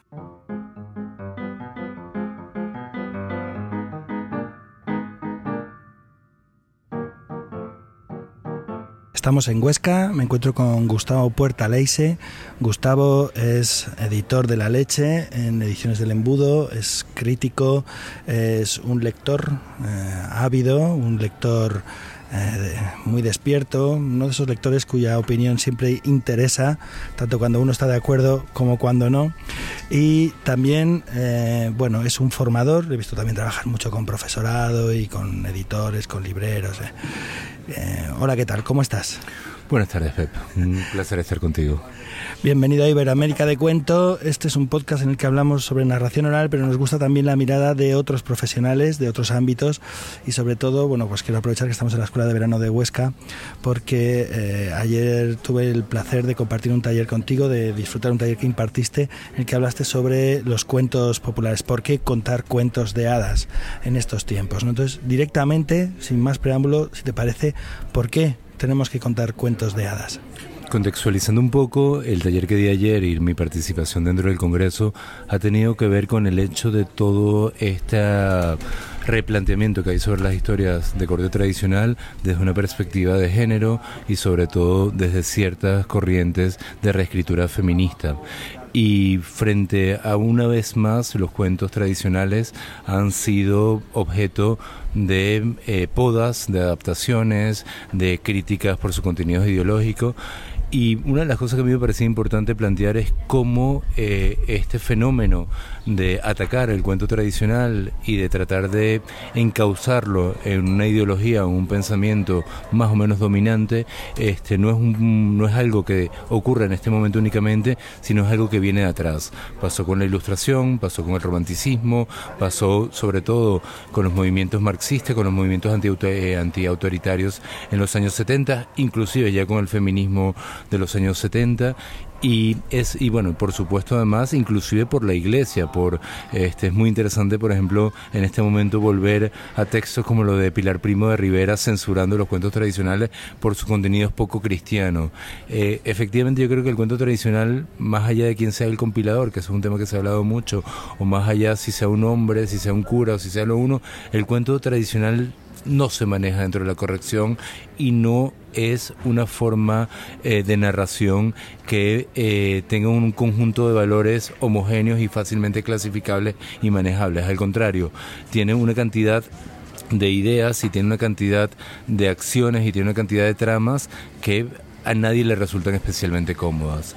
Entonces, frente a ello, eh, creo que me parecía importante volver a un elemento básico del cuento tradicional y volver a un elemento básico finalmente tanto de la oralidad como de la literatura escrita, que es la capacidad que tiene para que el lector reconozca e identifique cosas que está viviendo. En ese sentido, el cuento tradicional tiene la posibilidad de llegar a un amplio ámbito de auditorios y en estos auditorios aquello que pasa, lo que le puede decir a un adulto es muy distinto a lo que le puede decir a un niño, lo que le puede decir a cierto niño es muy distinto que le puede decir a cierto otro niño. Y esa posibilidad de encontrar en el cuento un espacio en el cual verte reflejado, yo sobre todo siento que por su mismo proceso evolutivo y por su mismo proceso de constante transformación, por el mismo tiempo de algo que viene de largo recorrido, lo permite el cuento tradicional por encima de otro género. Ayer comentaba un ejemplo que a mí me parece bastante interesante de cómo eh, nosotros, yo leí junto a un grupo de chavales en un colegio público el cuento de Hansel y Gretel en la edición de Zorro Rojo ilustrada por Matotti. Es una ilustración muy expresionista, solamente en negro y blanco, eh, con una con un modelo de ilustración, digamos, que no sería el que habitualmente se encuentra en las escuelas. Cuando yo lo hablé con los maestros, yo estaba muy reacio a esta edición y sin embargo, curiosamente fue la edición escogida por los niños para ser leída. Y mientras los estuvimos leyendo, uno de los niños eh, surgió la pregunta de quiénes éramos más valientes, si los hombres o las mujeres. Inmediatamente la maestra quería entrar en, a orientar y a dirigir esa conversación y a plantear el hecho de que todos somos iguales, patatín patatán. Y yo le dije, no, no, no, vamos a dejarlos. Y bueno, empezó a verse, a aparecer los típicos estereotipos, pero inmediatamente un chaval eh, de origen ecuatoriano eh, dijo que en el caso de Hansel y Gretel, y refiriéndose a una ilustración muy particular donde aparece un bosque en negro con muchas sombras y donde aparece el niño tirando de la mano de su hermana, eh, dice, bueno, este, realmente eh, Hansel parece más valiente, pero quizás tiene más miedo, pero no lo puede mostrar delante de su hermana porque si no, no saldrían de esa situación. Entonces, a partir de allí empezamos a hablar y él comentaba cómo al salir del cole él tenía que eh, avanzar por un descampado en el cual se sentía amenazado y me pareció como muy interesante un buen ejemplo de cómo si hubiéramos seguido la corrección política, ese elemento simbólico, ese elemento profundo que tiene el cuento, esa capacidad de ese niño identificarse con esa escena y no con otra y que esa escena le devolviera una imagen de su miedo y en ese sentido él identificara lo que siente y en ese sentido tiene una herramienta para poder salir de él, se hubiera perdido. Eh, yo reivindico mucho eh, cómo si los cuentos tradicionales este, tienen ese poder al ser adaptados, al ser versionados y sobre todo al ser corregidos para que sean correctos, eh, se pierde ese, ese elemento profundo, se pierde esa capacidad eh, de identificar cosas nuestras allí y se pierde además ese elemento de cómo el cuento tradicional puede ser un elemento identitario, puede ser un elemento también eh, de, de una cadena de transmisión, como tiene una serie de rasgos que al convertirlo en nuestros valores de hoy, eh, se pierden por supuesto, pero además no hay nada más caduco que una versión, por ejemplo, este, marxista de un cuento tradicional o que una versión católica de un cuento tradicional. En cambio, inclusive con todas las críticas que podemos tener frente a un perro o incluso frente a un Andersen, este, sus cuentos siguen estando vivos.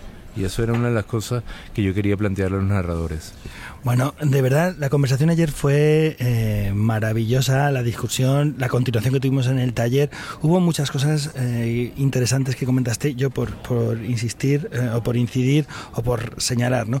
Esta idea de la horizontalidad o de la verticalidad a la hora de acercarnos a los cuentos, esa mirada, digamos, que tiene el adulto y que quiere imponer también al niño, ese no dejar que sea el niño también el que sienta de alguna manera su propia experiencia con el cuento pues quiere estar impuesto desde una propia ideología, digamos, por decirlo de alguna forma, ¿no? Eh, ¿Crees que esto es debido a que mucha gente que trabaja los cuentos desde ahí es gente que no conoce demasiado los cuentos o no conoce demasiado a los niños, a las niñas? Creo que la versión habitual de un adulto frente a un niño es yo sé, tú no sabes. Y yo te tengo algo importante que transmitir y tú eres el receptor de ello. En ese sentido, prácticamente la totalidad o un porcentaje muy, muy amplio de la literatura producida en España es una, una literatura al servicio de un mensaje. Y en ese sentido se construye la historia en función a ese mensaje. Ese es un esquema no solamente pobre, sino además que yo considero que mucho del fracaso lector de los chavales tiene que ver con esa estructura que termina siendo impositiva y termina no permitiéndole al niño, por un lado, desarrollar sus propias interpretaciones y por otro, desarrollar su criterio lector.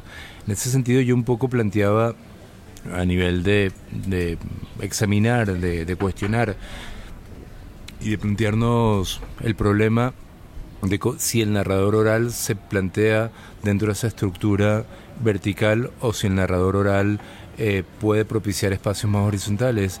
Y fue muy bonito que al final de la, de la jornada se me acercó una narradora, una chica que dentro de la, del taller no participó casi, que estaba más apartada, que estaba tomando muchas notas, pero que no lograba eh, involucrarse de una manera activa, o, por lo menos era más receptora que, que, que partícipe. Y al final me dijo que ella tenía una experiencia muy bonita porque fue a dar un, en una escuela en el País Vasco. Tenía sesiones de narración durante cinco días, todos los días. Y había preparado un programa de el primer día contar una historia, el segundo día contar otra y así progresivamente. Y cuando llegó, contó una historia el primer día y el segundo día le pidieron que contara la misma historia. Y el tercer día que contara la misma historia y el cuarto día que contara la misma historia y el quinto día que contara la misma historia. Ella se sentía muy eh, perdida. Ella se sentía como ella había programado esto, además le parecía que de un modo u otro era una estafa frente a las personas que le habían contratado de cómo repetir la misma historia durante cinco días y lo bonito fue que al año siguiente volvió y el primer día con este grupo que ya tenía un año más eh, fueron ellos los que contaron la historia que ya había contado el año anterior. Y, y, eso cambió un poco, eh, me contaba ella, para ella eso fue un aprendizaje de cuando el narrador responde a una necesidad de un grupo y cuando ella además sintió que era lo que a lo que venía su participación de que ellos habían tenido un año para seguir repitiendo la historia y la contaban mucho mejor que ella. eh, esos procesos son procesos para mí básicos de la tradición oral y son procesos que a veces por la misma profesionalización de la narración se pierden. Entonces, eh, yo creo que la pregunta de cómo tratar de mantener esa horizontalidad que, digamos, el proceso de narración tradicional es un proceso en el cual hay una autoridad ganada por el tiempo, una abuela, por ejemplo, pero hay un proceso de vida en el cual esa otra persona en algún momento desplaza al maestro o en algún momento se encuentra en esa horizontalidad. Es un proceso de aprendizaje, pero es un proceso también de superación. Y yo creo que es algo que ocurre en, muchos ámbitos. Por ejemplo, otro ámbito que me gusta compararlos con la cocina. Yo he aprendido de mi abuela y hay un momento en el cual mi abuela considera que un plato mío es mejor que el de ella. Y, eso es, realmente el paso de la batuta. Eh, y creo que eh, la horizontalidad no es algo que se tiene que dar por supuesto, porque si no sería casi que demagógico o populista. Sin embargo, es un horizonte del cual tenemos que apostar, al que tenemos que llegar.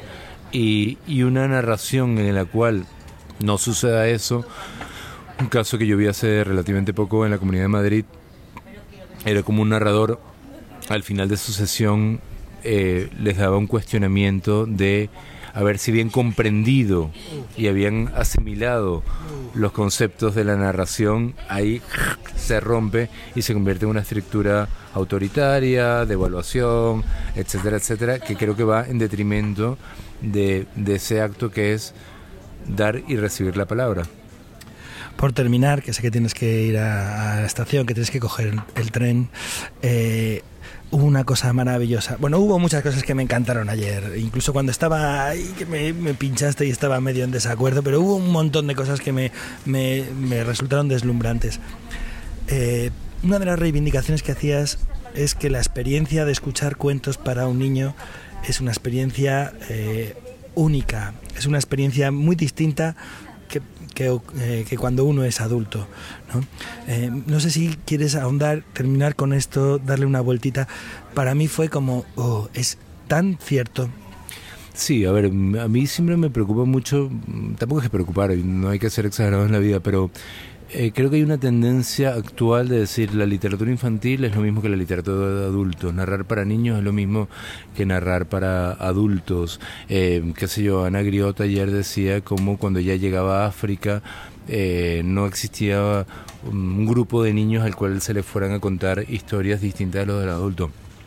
Eso por supuesto que es verdad, pero por ejemplo también eh, hay un libro maravilloso que yo hablaba ayer de él, está publicado por Ciruela, que se llama El despertar de la belleza, y son los relatos eh, que se le cuentan a las niñas antes de tener su primera menstruación a lo largo del mundo.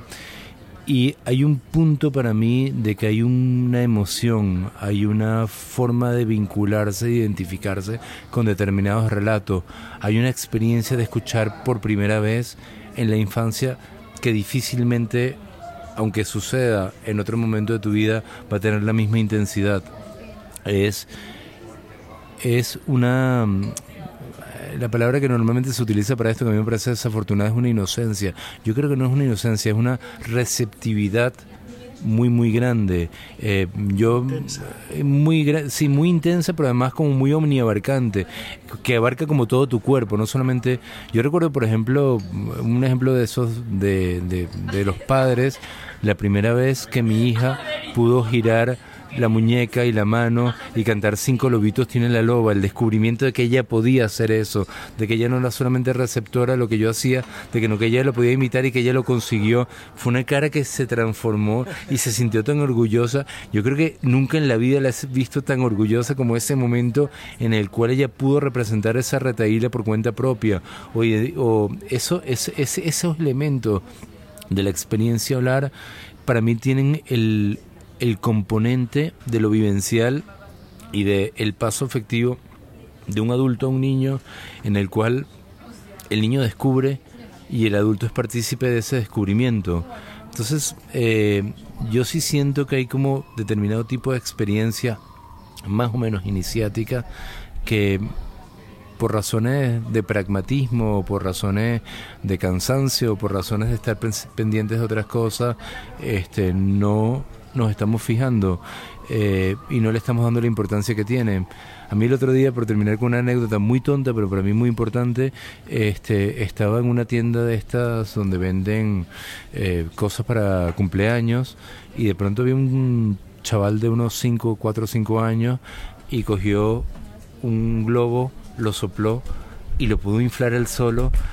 Y la sensación de, de wow, este y él estaba con su padre y con su madre y su padre no le hizo ni puñetero caso y su madre dijo, wow, qué bien, ven y te lo ato. Y, me, y le dijo además, la próxima ya tú podrás atarlo solo al globo. Y, fue, y el niño tan orgulloso con su globo y lo llevaba como un objeto frágil y como un tesoro. A mí eso me parece muy importante. También recuerdo eh, una, una anécdota que me parecía bastante bonita acerca de un dentista que él determinado momento eh, contaba cómo eh, lo difícil que es lidiar con el miedo de los niños eh, a la hora de que abran la boca y que te va a quitar una carie o te va a poner una inyección o lo que fuera. Y él contaba cómo él de pronto descubrió lo tranquilizante que era el contar cuentos y él contaba los cuentos más turbulentos y entonces venía la bruja y ¡clac! y le clavaba la, inyectadora y, jugaba con ese elemento y él era el malo y el niño era el... y bueno, ahí jugaba mucho y yo siento como finalmente eso que eh, efectivamente es una práctica actual de un dentista especialmente sensible, quizás no es muy lejano a lo que fue un, un barbero en el siglo de oro o a, o a cómo la historia estaba mucho más identificada y vinculada con las experiencias del día y con el significado y cómo había una compensación entre lo que tú vivías y el poder, digamos, emancipador y, y vivencial del cuento tradicional. Bueno, Gustavo, muchísimas gracias. Ha sido un placer. Sabes que podría estar preguntándote durante horas, pero tú tienes que tomar ese tren y yo tengo que marchar a hacer otras cosas. De verdad, ha sido un placer. Muchísimas gracias. Repetimos cuando tú quieras y yo absolutamente encantado y cualquier persona que esté interesada me puede contactar por Facebook este, eh, o por mi correo electrónico que es gustavopuerta.gmail.com.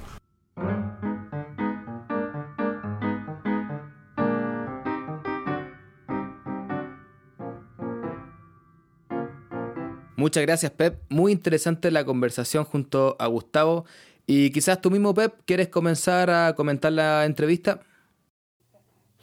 Sí, un placer. Mira, eh, recuerdo vívidamente la mañana en la que nos reunimos. Él tenía que, salir para la estación, para coger el tren. Y, y, fue una conversación estupenda. Habíamos pasado el día de antes en la jornada y yo había asistido al taller que impartió y la verdad es que salí encantado. Entonces, mm, de toda la conversación, después de haber vuelto a escucharla unos meses después, me gustaría al menos, digamos, resaltar tres ideas que iremos desarrollando, me imagino, o por lo menos yo intentaré desarrollar en el conversatorio, que me parecieron pues bien, bien interesantes.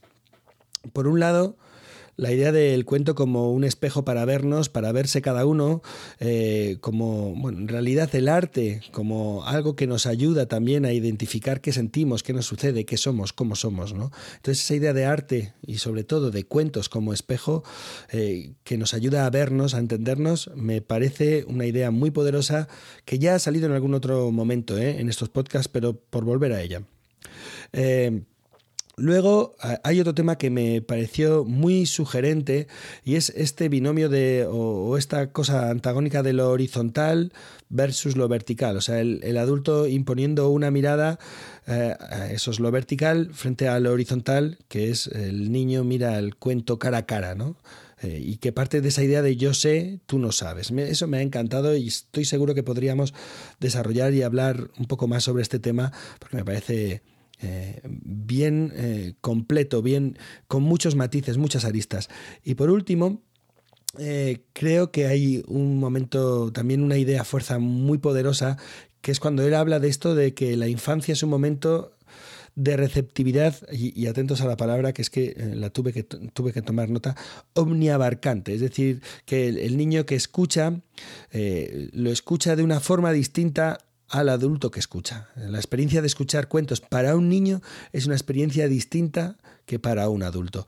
Y, esta idea me parece también una idea, como, como os he dicho, muy poderosa. Y estas, estas tres, estos tres aspectos me parecían dignos para comentar aquí en el conversatorio. Eh, bueno, a mí me pareció muy interesante todo lo que contaba Gustavo. Eh, quizá también por mencionar un par de, un par de puntos, eh, me llama la atención que esto que dice que la censura de los cuentos populares no es, no es algo nuevo, porque hace poco en España estuvo este problema con la caperucita, acá en Chile también con caperucita sacaron un libro de, las, de todas las bibliotecas públicas, em, pero esto no es nuevo, o sea, pasó por la iglesia, pasó por el filtro de, que los que recopilaban eran fundamentalmente hombres, em, y, y, eso, bueno, sigue presente hasta el día de hoy. No queremos que todos se enteren de las ideas que traen los cuentos populares.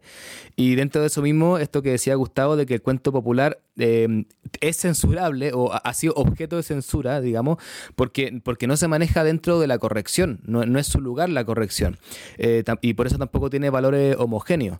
O sea que yo lo que entiendo es que hay un cuento eh, del que podemos entender que se contaba para que las niñas no fueran eh, solas por ahí, para que no les pasara nada, y hay otros cuentos que hablan justamente de lo contrario. O sea, no, no es que los cuentos populares tengan una idea sobre ciertos valores, eso puede haber pasado después con la censura quizá de la iglesia, que intentó homogeneizar, pero han seguido su camino y, hasta el día de hoy los tenemos como eh, vivos y, cuando lo escuchamos no nos están intentando transmitir una idea eh, fija. Por eso, ya acá retomo el primer tema que mencionaba Pep, eh, lo del espejo. Nos hablan a cada uno según lo que somos, según lo que queremos ser, según nuestros miedos, y no nos están hablando desde, desde un púlpito donde está todo claro.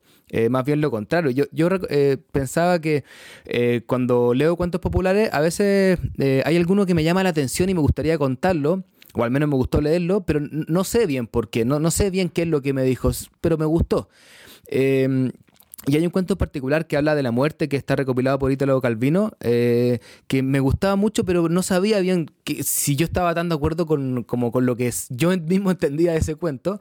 Pero hice la prueba y lo conté el otro día para niños de 12 años y, me pasó algo increíble porque eh, no es que el cuento haya salido tan bien, era la primera vez que lo contaba, pero eh, en las caras de ellos yo veía que ellos, además de estar escuchando el cuento y pasándolo bien porque les gusta escuchar cuentos, estaban como reflexionando sobre la muerte. Veía esa cara que no era solo la cara de cuento, era, era una cara como de una comprensión distinta. Eh, y ahora que Gustavo habla de esto, como que lo entendí. Eh, ellos se están reflejando, o eso es lo que yo creo, se están reflejando en algo que a lo mejor no es lo que me está diciendo a mí como narrador, eh, pero sí es lo que le está diciendo a ellos como público. Eso me pareció bien interesante. Claro, bueno, la verdad es que lo habéis dicho ya todo, casi todo, pero es que a ver, em, bueno, primero ya sabéis lo que opino de toda esta literatura homeopática y de todas estas censuras, ¿no? No puedo estar más de acuerdo con eh, Gustavo en, esta idea de la literatura vertical y la literatura horizontal. Y creo que como narradores también tenemos cierta mm, responsabilidad en ese sentido, ¿no? O sea, no es eso el, yo adulto que le dice al niño, es esto lo que tienes que, que entender, ¿no? Eso ya ocurre con la eh, con la selección que se hace pues en los planes de estudios por los diferentes eh, gobiernos eh, etcétera etcétera ¿no? sin embargo bueno pues, pues creo que hay que tender precisamente a eso no hay que tender a esa horizontalidad de la que hablaba Gustavo y luego hay que atravesar el bosque eh, el bosque es absolutamente maravilloso y creo que en ocasiones, eh, desde la narración oral, él, lanza una pregunta eh, muy, muy buena ahí a los narradores orales, desde la narración oral o desde la literatura o supuesta literatura infantil, estamos quitando el bosque del cuento y si quitamos el bosque del cuento, no estamos permitiendo que ocurra ese espejo, no estamos permitiendo que ocurra el viaje, ¿no? que ocurra que, que sucedan esas cosas que, que, solo pueden suceder en el bosque, ¿no? En la ciudad ocurrirán otras y en las casas otras, pero eh, en el momento en el que uh, caemos en el buenismo, en el eh, feminismo militante eh, que va en contra uh, de todo lo demás porque sí, etcétera, etcétera, pues yo, yo creo que estamos perdiéndonos una parte muy interesante. Y luego lo de la escucha, es que yo no, no me he esperado a pensar en ello, ¿no? Pero la, la recepción es totalmente diferente, ¿no? En, en unas edades que, que, en otras. Y claro, pues es que eso de omniabarcante, qué gran palabra. Yo me sumo a, todo lo mencionado, también me encantó la, la entrevista y en realidad completo acuerdo con todo lo que dicen, sumado a, a lo que dicen ustedes y a la, a la, palabra que ocupaba Andrés, me llamó mucho la atención eso de que los cuentos tradicionales no se manejan en el paradigma de la corrección. Eso me encantó porque en verdad estamos en un mundo en donde todo como lo queremos corregir y por esta corrección pasamos a llevar eh, los valores simbólicos, las complejidades de las tramas, los contenidos que tienen los personajes, por qué el cuento tradicional ya es parte como de nuestra estructura narrativa y de nuestra forma de, de, de entender el mundo y, y en realidad algo muy importante y que tenemos que tomarlo con completa responsabilidad, eh, como los narradores orales, también tenemos que tomar con, con, responsabilidad el hecho de hacer narraciones que sean eh, horizontales, que, que, los niños puedan participar, que, que no, no lo hagamos desde arriba, sino que en verdad todo esto ayude para, para también eh, para que los niños desarrollen su imaginación, para que tengan lecturas por placer y no porque los adultos escogieron un mensaje. Bueno, me llamó toda la atención y también como me lo cuestioné desde mis propias militancias, por ejemplo, no sé, yo me defino como una mujer feminista, pero, pero también tenemos que tener mucho cuidado en, en, las cosas que vamos pidiendo y también porque para mí los cuentos tradicionales también son feministas y son parte de esta lucha. No por eso hay que limpiarlos, sino que muchos cuentos, no sé, o que si tienen contenido machista, ese cuento da para hablar de qué cosas representaron en su momento y los cuentos también tienen, tradicionales tienen a muchas mujeres heroínas, mujeres que hacían trampa, mujeres que, que supieron revelarse a las realidades y, y también podemos contar esos cuentos tradicionales y si no tienen a ese personaje heroico femenino, tienen un valor simbólico que también nos conformó como mujer a lo largo de la historia. Bueno, entonces creo que hay mucho para conversar, para cuestionarse, pero no, no de ir eh, haciendo estas limpiezas, porque es lo, es lo que digo, me encantó la frase de que el cuento no se maneja en el paradigma de la corrección. Los cuentos ya están, ya son parte de nuestra estructura y desde ahí tenemos que abarcarlos. Bueno, es que cuando pasas un cuento por el tamiz de lo políticamente correcto, es como es la diferencia entre comer un tomate recién cogido de la mata en el huerto, en un huerto ecológico, a tomarte un tomate frito de bote de, de ¿sabes? Haberlo pasado por todo ese tamiz y haberlo todo aderezado para que sepa exactamente a eso que es lo que quieres que sepa. ¿no? Entonces creo que hay como una diferencia grande. Pero yo, yo quería volver sobre esta idea de lo horizontal porque eh, Gustavo de alguna manera nos lanza una pregunta. ¿No puede el narrador oral profesional propiciar esos espacios más, más horizontales ante el cuento? O sea, nosotros podemos, podemos hacer eso. Y bueno, ya sabéis que es un tema que me preocupa. He estado dándole vueltas, he pensado, y, no sé si podemos pienso que no sé si podemos en el momento en el que eh, vivimos de ello. O sea, creo que tenemos que encontrar espacios para ir habilitando eh, lugares donde haya una relación más horizontal. Pero de alguna forma el mero hecho de elegir los cuentos que vamos a contar ya viene desde nuestra propia mirada. Las versiones que vamos a contar ya es algo que viene eh, desde nuestra propia decisión como adultos. Eh, y sobre todo, ya no hablo de un narrador, pongamos un narrador completamente abierto que decida, no, voy a contar esto y que los chavales luego allá asuman eso, sino que nosotros también dependemos de otros adultos a nuestro alrededor, eh, las personas que nos contratan, los adultos que están también con los chavales y que muchas veces, eh, mientras que los niños, las niñas están perfectamente felices después de haber escuchado un cuento, son los padres o los profes los que te interpelan por haber contado esa versión. Eh, entonces es una situación que, es compleja. Es, y, vamos, llevo desde la entrevista, no, pero desde que escuché el podcast así recientemente, eh, la entrevista, pues hace un par de semanas o tres, mm, llevo dándole muchas vueltas a esto y ya eh, os he contado fuera de micro que yo estoy preparando, por ejemplo, una versión para contar de Hansel y Gretel, eh, una de las viejas primeras versiones recogidas por los Grimm, en la que no hay una madrastra, es la madre, es la propia madre la que eh, convence al padre, al propio padre, para abandonar a los niños, porque es un cuento que habla de hambre. son dos adultos que tienen que sobrevivir y hay culturas donde eso ocurría de una forma natural hasta cierto punto, ¿no? Uno sabe que los primeros en comer siempre eran los cazadores en la cultura inuit, por ejemplo, porque si los cazadores se morían de hambre, eh, todo el grupo se moría de hambre. Entonces, eh, los primeros en desaparecer cuando había carencias o en facilitar que desaparecieran eran los niños. Eh, ¿Sabéis? Entonces todo esto te genera un montón de preguntas, de incertidumbres, de cosas para, para ir dándole vuelta y sobre todo tú estás frente a ese cuento que es poderoso, fuerte y también muy doloroso, porque al fin y al cabo eh, muchos adultos somos padres. Y la, mera idea de contar una historia en la que unos padres deciden abandonar a unos hijos en el bosque a su suerte es algo eh, fuerte, ¿eh? realmente. Claro, me pone frente a ese espejo de padre, ¿no? ¿Y, ya pensaste qué va a hacer, Pep? ¿Va a hablar de la madre o de la madrastra? no, ya. Eh, claro, la última vez, cuando nos juntamos otra vez para grabar el podcast que nos ha podido emitir, eh, os dije que lo iba a hacer y ahora ya os puedo decir que lo, lo hice, lo conté y fue una y ha sido una bueno ha sido un momento absolutamente fascinante o sea eh, eh, he de decir que lo conté para público adulto era sobre todo mujeres. Bueno, eso es otra cosa, ¿no? Eh, claro, y antes de empezar dije, bueno, os voy a contar una versión de un cuento.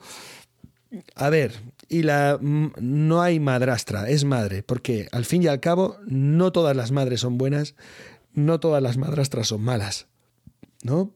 Eh, y empecé a contar. Entonces, he hecho este aviso bueno, se hizo un silencio muy espeso, muy, grueso, y ahí el cuento fue, fue fluyendo y al final, bueno, la gente aplaudió y al terminar la función vinieron varias personas a hablarme del cuento, de lo que les había convocado, removido, ¿no? fue una experiencia bien interesante y sigo dándole vueltas, ¿eh? porque hoy mismo, antes de grabar, he hablado con algunas personas después de una función, estaba comentando lo que me está pasando con Hansel y Gretel y, bueno, había una persona muy, muy reticente porque eh, le, le, remueve un montón de cosas dentro. Dice, no, no es tanto el cuento, es lo que me provoca. Es, en verdad es un cuento muy poderoso.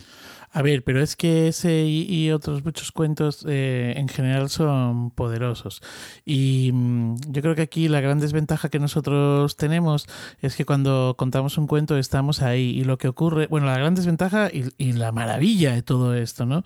Que el cuento es un aquí y ahora. No hay nada enlatado, no hay nada que, que se pueda parar y volver otra vez a ocurrir para lo bueno y para lo malo, ¿no? Entonces eh, ahí te estás eh, desnudando. Mm, totalmente, ¿no?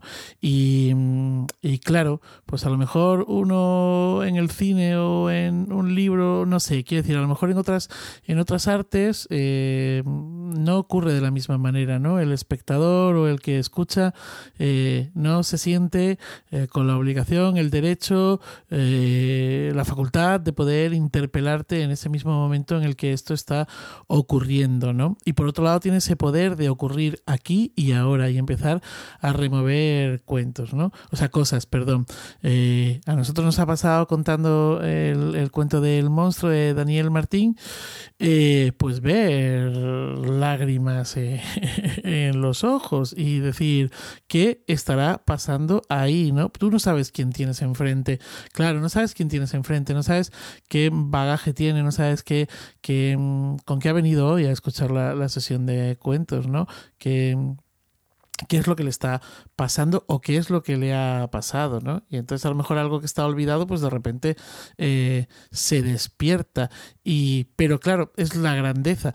Y, y por otro lado, el gran problema es que tampoco podemos hacer una didáctica de esto, ¿no? Es decir, em, eh, el poder, o sea, por ejemplo, esto que, que, cuentas, Pep, ¿no? Que antes de contar el cuento dijiste, voy a contar esto, lo voy a contar de esta manera porque pasa, hay madres y madrastras malas, hay madres y madrastras buenas, ¿no?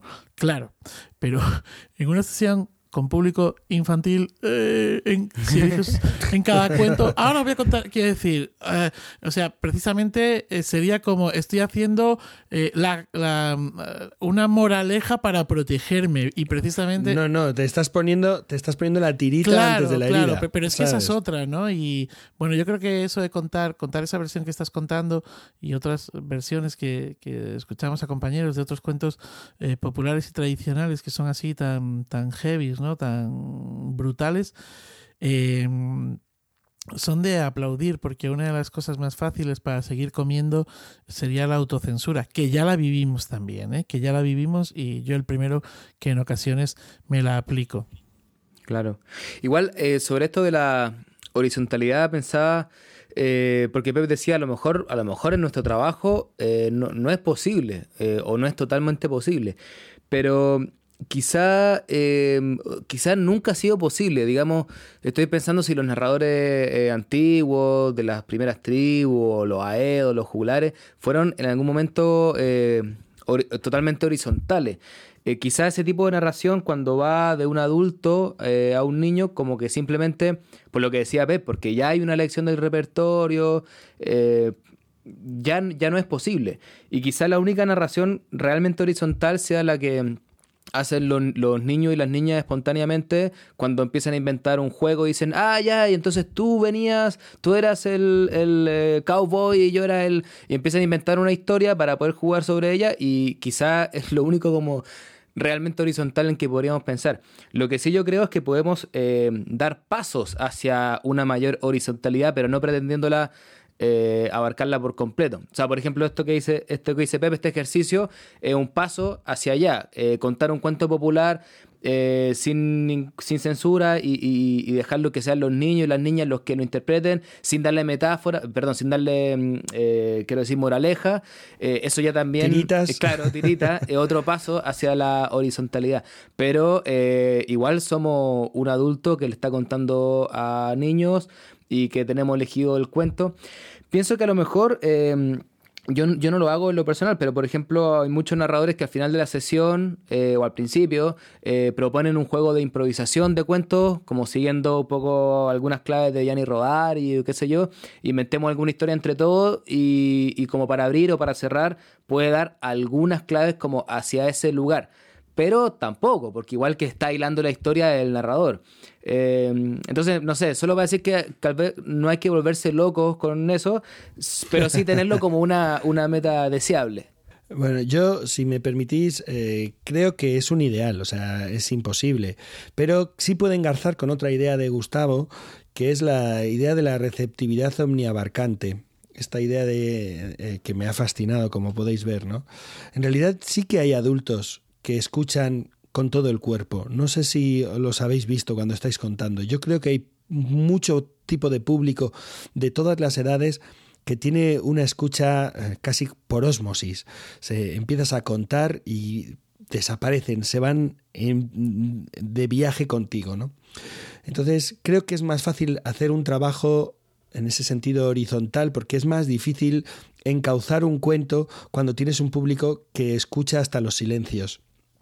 ¿Entendéis lo que quiero decir? Entonces es, es más fácil, digamos, ir dirigiendo lo que, quería, lo, que querría, por ejemplo, un narrador que escuchara a un público. Ah, no, yo quiero que vean que qué buenos son los hombres, qué buenas son las mujeres, qué buenos son los niños, qué buenos son los perros. Quiero que vean qué bonito es la amistad. Quiero que lo escuchen así y les voy a contar este cuento para que escuchen así. Es más fácil cuando es un público que escucha con orejeras de alguna manera, ¿no? Entonces, por eso resulta más sencillo cuando tenemos público con un buen músculo de escucha con esta receptividad omniabarcante, ¿eh? Eh, de alguna forma. ¿eh? Y por otro lado, yo creo que tenemos que ser valientes. Yo aún, aún iba con cierta cautela, puse la tirita, pero yo creo que voy a seguir contando porque en realidad este cuento no habla de madres ni de madrastras. Hansel y Gretel habla de hambre y de pura supervivencia y de cosas que son dolorosas porque pasar hambre es doloroso, ¿eh? no es vergonzoso. Entonces, bueno, y luego de, de, ese empujón, de ese desequilibrio de la... De, de ese lugar en el que están habitando esa familia, como de pronto esos niños pues inician un viaje y vuelven, ya vuelven reforzados de otra manera. O sea, es los, los, cuentos, sobre todo los cuentos populares, se manejan un lenguaje simbólico y, yo creo que debemos ir sin miedo. Yo tenía cierto miedo, pero después de haber probado esta primera vez, digo, qué necesidad a, mis años ya, después de 25 años contando, seguir con estas cautelas cuando tienes en, en las manos, en la boca, una historia tan Vamos adelante.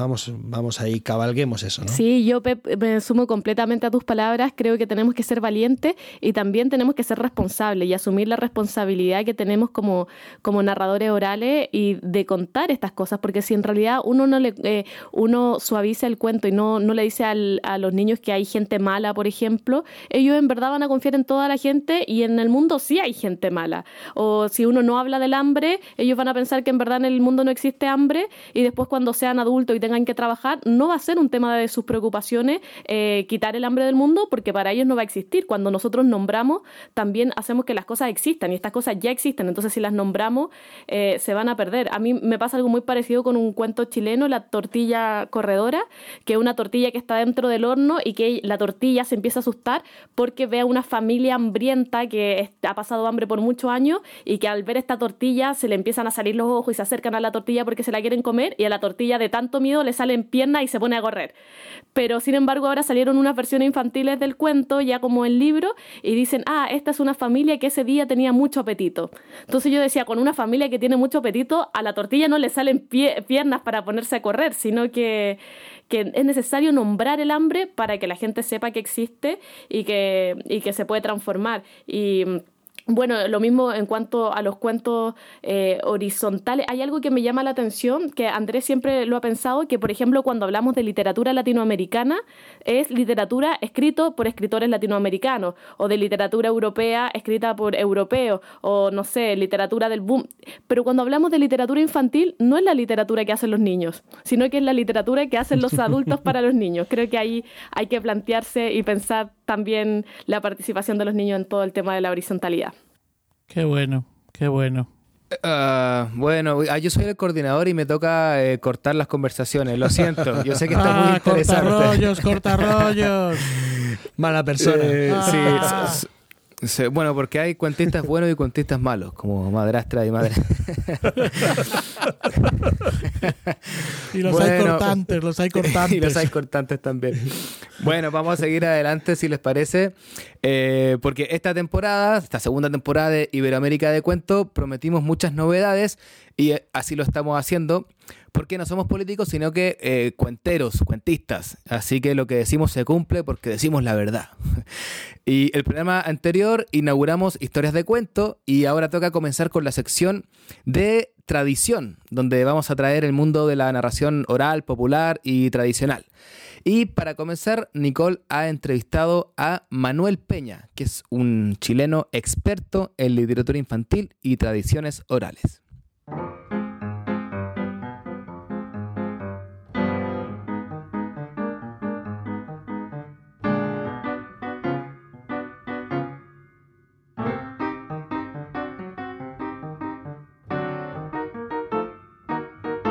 Hola a todos y a todas. Me encuentro junto a Manuel Peña Muñoz, que es escritor, profesor de castellano, doctor en filología hispánica y especialista en literatura infantil y juvenil. Ha impartido numerosos seminarios, cursos y talleres de literatura infantil y creación literaria en Chile y en países latinoamericanos. Bueno, y les cuento que he tenido el placer de, de que ya llevo aquí un par de horas en el departamento de Manuel, aquí en Ñuñoa, en Santiago de Chile, en donde me ha hecho un recorrido muy interesante por sus libros, por sus colecciones de objetos. Y bueno, primero que, que todo agradecerte, Manuel, por recibirnos, por recibirme en tu casa y por, por darnos la posibilidad de este espacio. Gracias, eh, Nicole. Gracias a ti por eh, invitarme a colaborar aquí en este programa, por eh, convocarme aquí a responderte esas preguntas que me vas a hacer. Y encantado de compartir también contigo mi casa, mis objetos, marionetas, juguetes, títeres, cajitas de acuarela que nos remontan a nuestra propia infancia y a los cuentos también contados junto al fuego. Siempre estos objetos que me rodean me hacen evocar el mundo de las narraciones orales. Así que encantado de compartir contigo. Bueno, y para comenzar quería preguntarte, ¿qué es para ti la tradición oral? Bueno, siempre me ha gustado mm, el cuento narrado, el cuento que se cuenta en la intimidad de la casa o que se le cuenta al niño antes de dormirse. Es algo inherente al ser humano.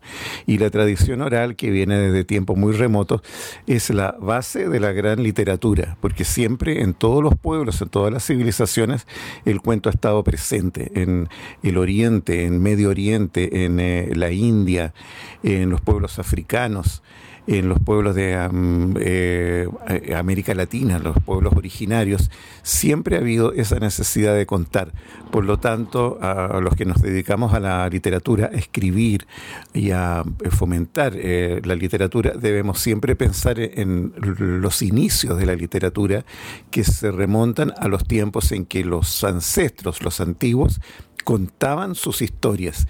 Los mitos de la mitología griega también se fueron contando a través de los rapsodas que contaban también sus historias. Por lo tanto, la tradición oral forma parte de nuestra cultura y nos remonta a los tiempos más antiguos. Creo yo que es eh, muy importante eh, propagarla y fomentarla a través de los narradores orales actuales. Por eso que es, eh, es la narración oral, la tradición oral es un, un, hilo que nos conecta con nuestros antepasados, a través de la voz y a través de la palabra y a través de los cuentos. Mm. Bueno, Manuel, y tú has hecho mucho trabajo de investigación y también de recopilación. Eh, en, ese, en todo ese trayecto, ¿qué, ¿en qué lugares crees que se mantiene viva la tradición oral, tanto en Chile como en Latinoamérica? No sé, me refiero a, ritos, fiestas o incluso zonas geográficas. Bueno, en Chile me, ha tocado a mí hacer eh, trabajos de, campo, de investigación en la zona de Ovalle, en el, eh, con Barbalá, Sotaquí, Em, Camarico, que son pueblos del interior del Valle del Limarí. Y ahí me, me tocó la gran suerte de trabajar con gente del campo, con, en zonas rurales, recopilando eh, historias, cuentos. Ahí encontramos, por ejemplo, un cuento que se llama La Mona de Palo, que es un cuento folclórico chileno, pero que me llevé la gran sorpresa de descubrir que ese cuento en realidad se entronca a los cuentos de los hermanos Grimm. Por lo tanto, esos cuentos folclóricos alemanes antiguos pasaron a, Latinoamérica y aquí se folclorizaron. Muchos de esos cuentos, como La Flor Lililá, por ejemplo, que está recopilado por eh, Fidel Sepúlveda en su libro Cuentos folclóricos chilenos, son en realidad cuentos europeos que llegan acá a Latinoamérica y acá se folclorizan, adquieren tintes de color local. Otro ejemplo que está muy extendido en Costa Rica, por ejemplo, en Centroamérica, en Venezuela también, es el cuento de la mm, hormiguita y el ratón Pérez, em, que se cayó a la olla y la hormiguita lo siente y lo llora.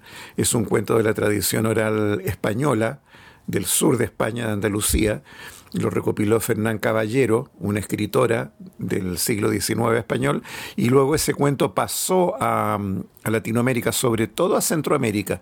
En Chile no está tan extendido, pero en Centroamérica sí, y hay muchas versiones de ese cuento. Es el cuento que más identifica a los pueblos de, Centroamérica. Y también, como en el que te acabo de mencionar, como la mona de palo o la flor lilila, el de la mm, hormiguita y el ratón Pérez, son cuentos que proceden de la tradición oral europea, pero que aquí se folclorizan.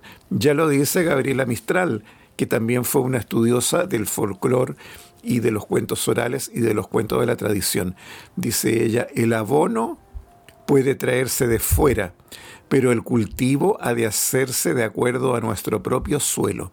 En realidad son palabras de José Martí, pero ella toma esa idea y por eso es que toma también esos cuentos y ve que acá se folclorizan y toman elementos propios de la tradición. Por eso que ella tomó los cuentos de los hermanos Grimm y de Charles Perrault y le dio su propia versión, porque son cuentos de la tradición oral europea, pero que ella los adapta a nuestra propia mentalidad y a nuestro propio lenguaje. Así que es muy interesante hacer esos trabajos de investigación. Acá donde he encontrado más tradición eh, oral, que fueron los primeros que investigaron, es en la zona central. Hay un libro de Ramón Laval, que recoge también los cuentos y también eh, canciones de cuna, adivinanzas, trabalenguas, acertijos, supersticiones de los niños, recopiladas eh, todas esas expresiones en la zona de Carahue en el sur de Chile. Eh, y, también se han hecho trabajos en el siglo XIX por los sacerdotes que venían de, Europa también y que traían desde Europa esa mentalidad de los hermanos Grimm eh, de, de investigación del folclore. Por eso, por ejemplo, el padre Martín Gusinde, que era de la orden del Verbo Divino, que era mm, eh, uno de los religiosos que llegó a Chile, fue el que investigó y recopiló los mitos y tradiciones orales de los yaganes, onas y alacalufes en la Patagonia. Eh, Fray eh, Félix José Augusta recopiló las narraciones araucanas, así se llamaba su libro, que recopilaba todos los cuentos de los mapuches. Esperata de Soniers, que fue una investigadora francesa, recopiló también en la zona mapuche los cuentos que se contaban allí eh, alrededor del fuego, los cuentos que contaban los antiguos.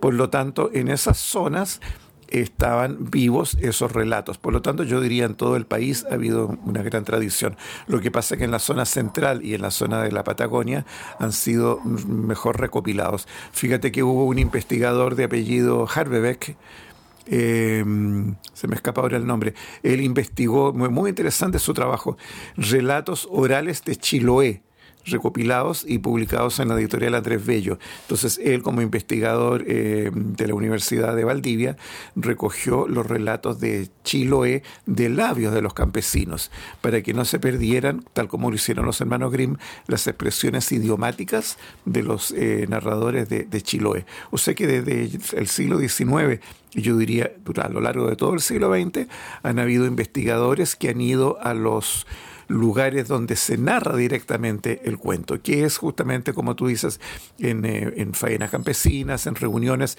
sobre todo en... Em, en, en, los corredores de las casas antiguamente, antes que hubiera televisión o que hubiera radio, que hubiera internet, el cuento congregaba y había siempre un anciano, una anciana que sin haber estudiado, pero se sabía un rico repertorio de cuentos y los narraba de viva voz. Acá en la zona de em, el Almendral, que está, no sé si conoces esa zona cerca de San Felipe, ahí nació un escritor muy interesante, a mí me encanta ese libro, se llama el Ernesto Montenegro y tiene un libro que se llama Cuentos de mi tío Ventura y él recogió los cuentos de ese anciano que contaba cuentos y él los oía de niño y los recopiló y los publicó en un libro. Es uno de los libros que yo diría resultan como base para el narrador oral actual. Todos esos cuentos se prestan muy bien para ser hoy día recreados oralmente por los cuentacuentos actuales, porque son cuentos que proceden de la tradición oral de la zona del Almendral en San Felipe. Eso es en todos los, en todos los pueblos, porque también en Costa Rica están los cuentos de la tía Panchita, que recopiló Carmen Lira. Esos también eran cuentos de la tradición oral de Centroamérica. Y todos esos cuentos tienen la huella de la cultura de la zona donde están recogidos esos cuentos, porque esos cuentos de la tía Panchita son cuentos que tienen la tradición de, de, África, porque esos cuentos venían por los esclavos que llegaron ahí a los cafetales.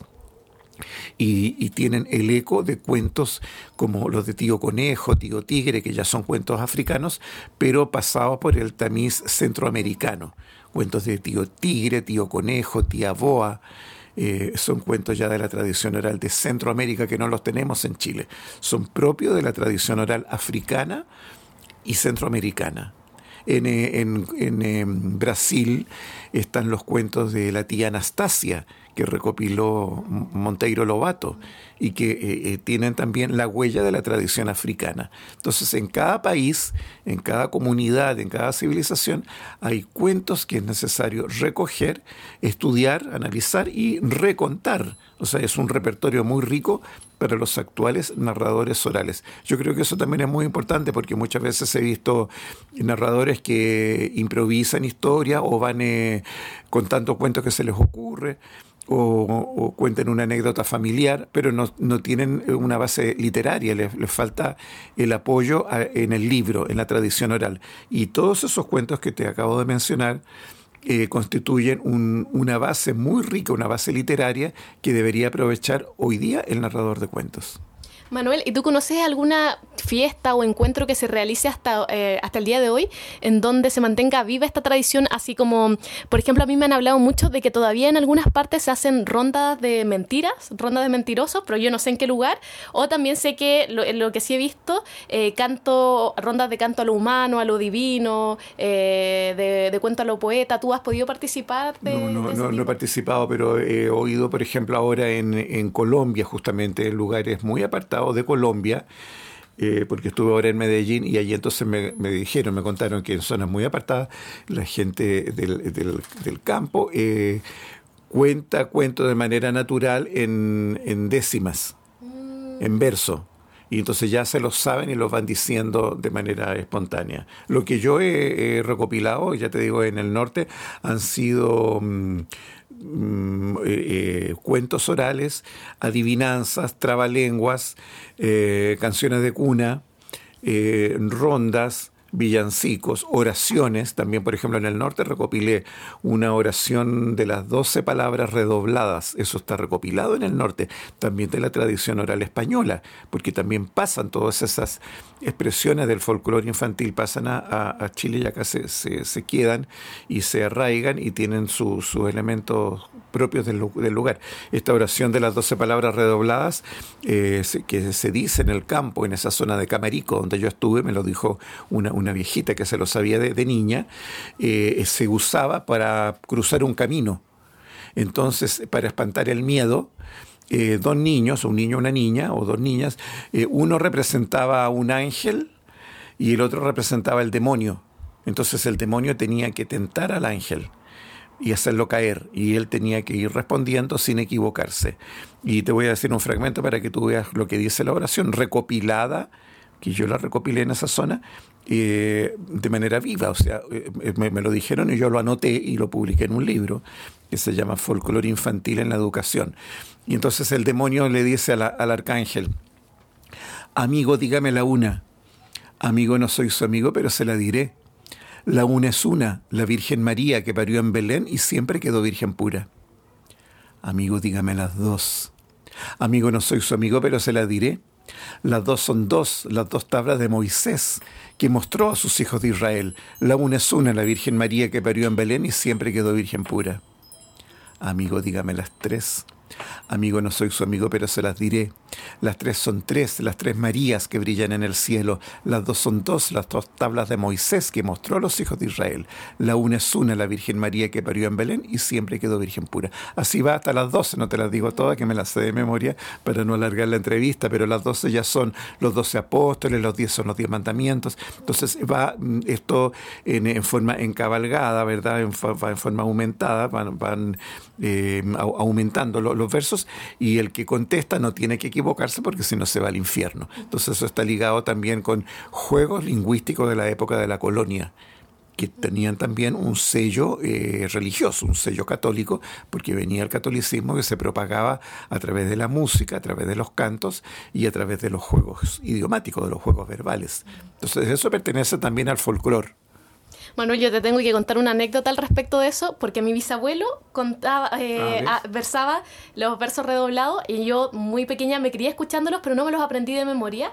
Y ya cuando mi bisabuelo murió, siempre quedamos con, mi herma- con mis hermanos, eh, mi hermana y mi hermano, decíamos cómo no teníamos una grabadora, nunca lo grabábamos, qué pena. Y siempre nos quedó esa pena en el corazón de que no nos, no nos subimos los versos hasta que de repente yo, trabajando en la Biblioteca Nacional, vi tu libro y le, le tomé foto, le mandé Ah, mensaje a mi hermano, todos Apareció. saltando de alegría porque decíamos, aquí está. Claro, pues eso se, se llama las 12 palabras redobladas. Y para mí fue una sorpresa cuando me encontré eso yo en, eh, en, en, en, en- en, eh, Camarico. Así que lo puse y siempre cuando doy talleres de folclore infantil eh, voy mostrando entonces las distintas expresiones de canciones de cuna, eh, villancicos, que ya no se dicen las oraciones, no solamente esas oraciones también, por ejemplo, que se decían antes para que antes que el niño se durmiera, que también tiene un carácter eh, literario porque son las primeras manifestaciones literarias que un niño memoriza y que van quedando en el niño por el sentido rítmico. Ángel de la guarda, dulce compañía, no me desampares ni de noche ni de día. Santa Mónica bendita, Madre de San Agustín, a Dios encomiendo mi alma que yo me voy a dormir.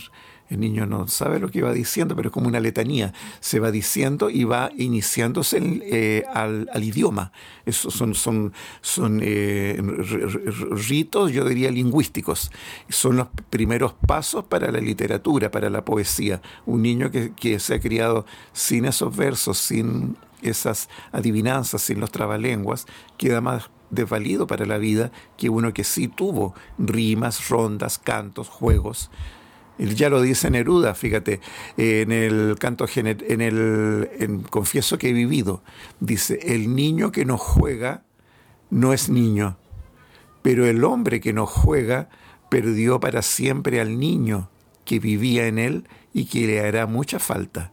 Mira tú cómo Neruda le daba mucha importancia a la infancia. Él tuvo también mucho, mucha sensibilidad para captar a los niños que estaban en su alrededor. Mira tú la oda al niño de la liebre, que eran estos niños que hasta el día de hoy están en el camino a Isla Negra vendiendo liebres en el camino. Le dedica un- una oda. Ju- juntó él en su casa, igual que yo aquí, eh, muñecas, juguetes, trompos musicales que le recordaban su propia infancia, porque le dio él mucho valor a la, mm, a la poesía de la infancia y al, y al desarrollo interior del niño.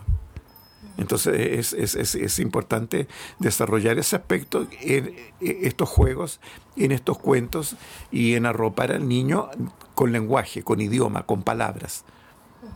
Manuel, y de todo lo que tú has recopilado y has investigado, ¿cuál es la mayor sorpresa que te hayas has llevado? ¿Qué es lo, más sorprendente que, te has encontrado? Y bueno, eh, eh, los cuentos, déjame ver, eh, eh, rimas, rondas, diálogos. Bueno, el trabajo más lindo que hice ya como creación, digamos, mm, en conjunto editorial, fue el libro eh, No despuntada sin hilo.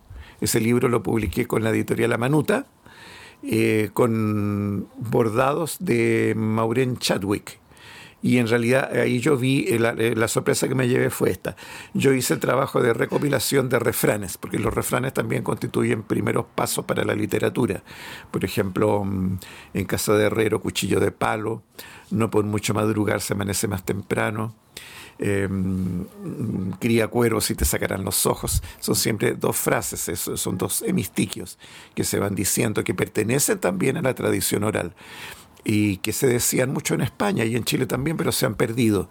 Mm, La, la sorpresa fue la siguiente, yo hice la recopilación, bien, eh, pero la sorpresa fue que las editoras de Amanuta eh, consiguieron después de casi cuatro años que el libro estuvo detenido sin que se editara, encontraron por fin, porque yo le dije, el libro no lo sacan adelante, es que estamos buscando un ilustrador. Yo le dije, hay tantos, es que queremos uno especial. Finalmente dieron con Maurice Chadwick, que no solamente los ilustró, los refranes, sino que los bordó con hilo y aguja. O sea, se juntaron refranes que ya estaban desaparecidos con el arte del bordado que también está desaparecido. Y la unión fue lo genial, porque unir refranes con bordados es algo único que tú no te lo esperas. Y luego ya el resultado ya fue de la editorial que sacó un libro que ahora tiene premio de la Feria del Libro de Bolonia por la calidad de la edición, porque las, ya las tapas son de tela, eh, cada página tú ves el bordado, porque está hecho con un sistema de, de, fotografía digital de alta precisión, entonces ya tú ves un resultado artístico. El libro mismo es un objeto cultural, es una obra de arte. Entonces ahí tú tienes tradición oral y tienes em, resultado en un libro, que nunca hay que perder de vista el libro como objeto. No, es un libro sumamente precioso, eh, hermoso. Y Manuel, te quería preguntar, eh, bueno, hay muchos narradores que quieren contar tradición, que están buscándola en libros, pero que también quieren recopilar, así como lo has hecho tú. ¿Tienes algún consejo como para acercarse a la gente en este trabajo? Sí, claro, justamente en los lugares más apartados, los lugares rurales, los lugares perdidos, ahí es una verdadera mina para ir a buscar un material que si no se recoge ya se va a perder. Eh, ahí está la, sensibilidad del, justamente del narrador, que no solamente puede documentarse en libros, sino que ojalá fuera a los lugares rurales como yo lo hice y para mí eso fue una experiencia muy interesante que, hice ahí en, esa zona de, de, Ovalle. Justamente estas personas que estaban ahí, que eran la mayoría profesores rurales, estaban ahí sentaditos esperando que yo les diera la, clase. Yo les dije, no, yo vengo yo a recibir de ustedes, es al revés, ustedes me pueden dar mucho a mí. Por lo tanto, los, los narradores o los investigadores pueden hacer mucho para ir a recopilar, a recoger a Chiloé, a los campos, porque ya eso se va a perder con, con el Internet o las nuevas generaciones no, ya no se interesan. Pero eso es muy interesante. Ya lo hizo Violeta Parra en los años 60, que hubo un gran interés por el folclore. Ella recopiló, fíjate, el romance de negros, eso ya viene de la tradición oral española también, pero todo eso lo encontró folclorizado. Margot Loyola recopiló también un material preciadísimo que eran los cuplés, que venían también de las canciones eh, populares picarescas españolas, encontró esos cuplés folclorizados en el campo. Y si tú estudias a Violeta Parra, sabrás que ella eh, cuando cantaba en los circos, cantaba también cuplés, porque el cuplé, que es de la tradición oral, picaresca, musical española, acá se folclorizó y eran canciones populares que cantaba Violeta Parra en los circos. Entonces todo eso viene de Europa, acá se folcloriza y está vivo. Hoy día hay que recogerlo, es un material muy rico. Y el consejo que daría yo es que ojalá investigaran, buscaran, recopilaran, porque hay mucho material inédito. Yo tengo un libro, pero hay muchos otros investigadores. Fidel Sepúlveda recopiló los cuentos folclóricos chilenos para niños. El consejo es que recopilaran y también que los narradores actuales, que hoy día el, cuentacuentos en Chile, la narración oral se ha valorizado muchísimo, que el cuentacuentos se base en, los libros de folclore de folclore chileno de narración oral. Hay muchos libros interesantísimos. El que te acabo de mencionar, folclore, eh, eh, cuentos folclóricos chilenos para niños de Fidel Sepúlveda. Ahí tienes una mina de oro porque están recogidos esos cuentos. Y tienes el libro Geografía del mito y la leyenda chileno de Oreste Plat. Ahí fíjate tú que están los cuentos recopilados de, viva voz, está, hasta el nombre del informante, porque Oreste Plata recopiló mucho, pero no están trabajados literariamente. Está ahí para que el narrador oral haga su propia versión o el escritor haga su propia versión literaria. Yo de ahí he tomado mucho para hacer mis versiones literarias. Muchos de mis libros están inspirados en los, en los cuentos que recopiló Oreste Plat, en las versiones orales. Yo le he dado un tratamiento literario, pero el narrador actual podría tomar ahí esos textos y darles una versión eh, oral. Entonces, eh, yo creo que eh, hay una mina también muy rica en esos libros que debe ser inspiración para el actual narrador de cuentos, en, los cuentos, los, en los cuentos folclóricos que están, están publicados una base para el proceso de adaptación que tenemos que hacer. Exactamente, porque el narrador, por supuesto, no se lo aprende de memoria, por eso que eh, tiene que ser una versión. Yo cuando hice las versiones literarias, eh, por ejemplo, tú, tú, has contado el cuento de María, la leyenda de María Carlota y Millaqueo, eh, en fin, los niños de la Cruz del Sur, tengo varios cuentos. Muchos de esos relatos están tomados de Oreste Plat, porque Oreste Plat lo que hace es recopilar y los pone en apenas un párrafo pero no, no, importa. La, calchona, por ejemplo, es un cuento que yo narro mucho. La calchona lo tiene Oreste Plata en dos párrafos. E, es excelente porque está ahí el, el, material puro tal como él lo recogió de la informante, es para que tú tomes esa, esa historia, esa, ese núcleo argumental y le des un desarrollo literario en un texto escrito o bien lo adaptes a una narración oral. Pero tienes tú que ir a la fuente, es decir, al libro. Bueno, y Manuel, ya para despedirnos, me quedaría aquí conversando por horas, pero hay que avanzar con el programa. Eh, ¿Cuál crees tú que es la importancia de contar tradición oral hoy y la importancia de la tradición oral en la sociedad actual? Como por qué la necesitamos.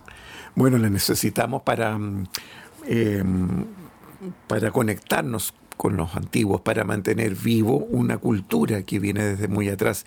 Ya lo dice eh, Gabriela Mistral, eh, que fue eh, muy estudiosa de los cuentos orales y, de la necesidad de contar esos cuentos orales a los niños.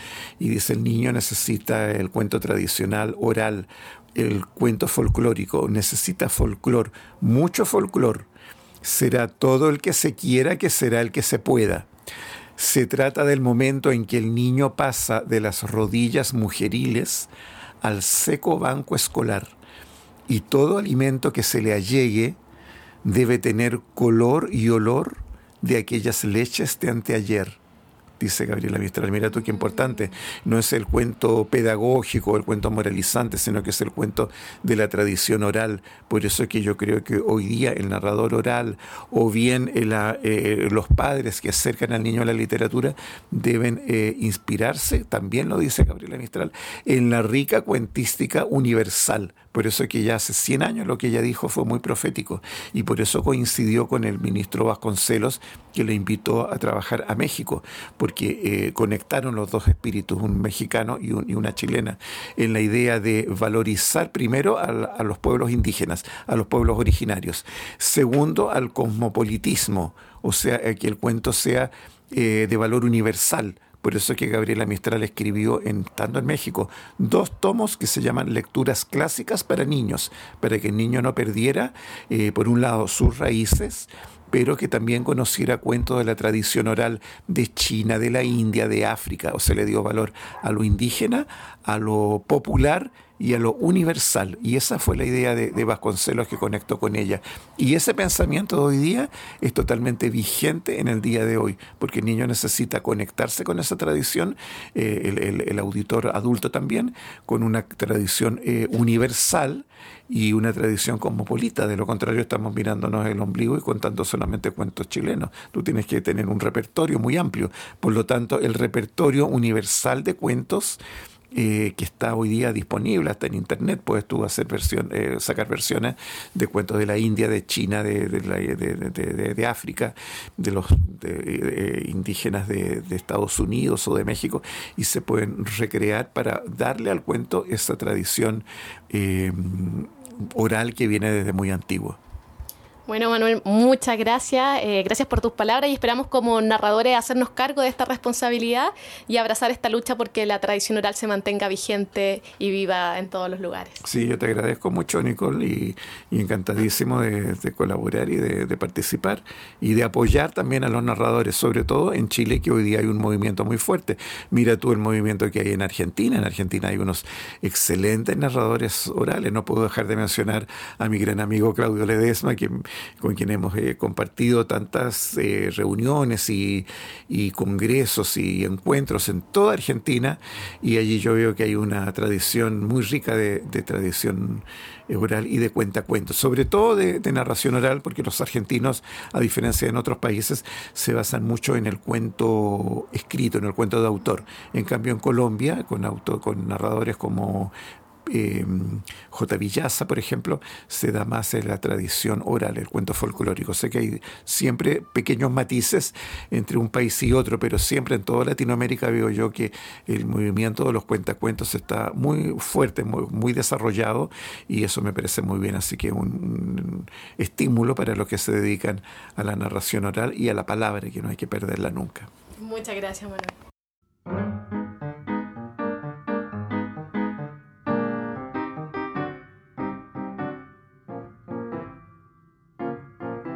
Bueno, ahí estaba la entrevista de Nicole a Manuel. Eh, quizá tú misma, Nicole, quisieras comenzar a, comentar algo.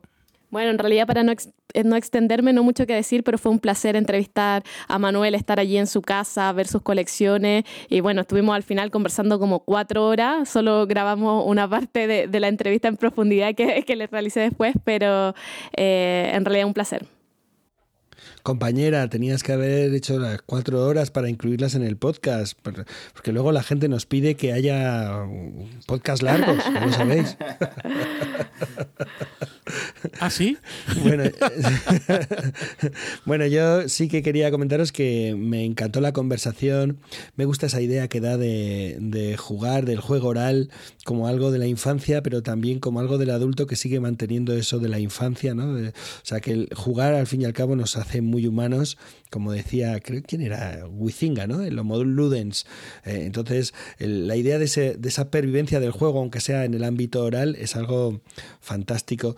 Y también, bueno, e, es, insistir en que la tradición es la base para los narradores, que es una idea que ya apareció en el podcast anterior con, con Sandra Araguas y que ha salido en otros, en otros capítulos y que volverá a salir porque últimamente parece como que andamos todos muy conscientes de que en realidad los textos de tradición oral son el fundamento sobre el que edificar la palabra de actual, contemporánea, ¿no? Esa cosa de que viene de atrás, que nos conecta con lo antiguo, que nos mantiene aquí y que se proyecta hacia el futuro. Sí, bueno, sumándome a, eso, eh, hablaba, eh, Manuel citaba a Neruda y decía que mm, eh, que hablaba del eh, que el hombre que no juega perdió para siempre el niño que vivía en él. Y, también se relaciona un poco con lo que comentábamos antes de, Gustavo eh, Puerta, lo que nos contaba. de alguna forma uno podría pensar que hay que escuchar cuentos con la alegría y la sorpresa del niño, de la niña. Y, tal vez pensaba también con esto que contaba Gustavo de que eh, cuando son pequeñitos los, niños eh, cuentan su primer cuento con los dedos, por ejemplo, y es como de un orgullo este, este ejemplo que ponía con, eh, con alguno de, de su hijo.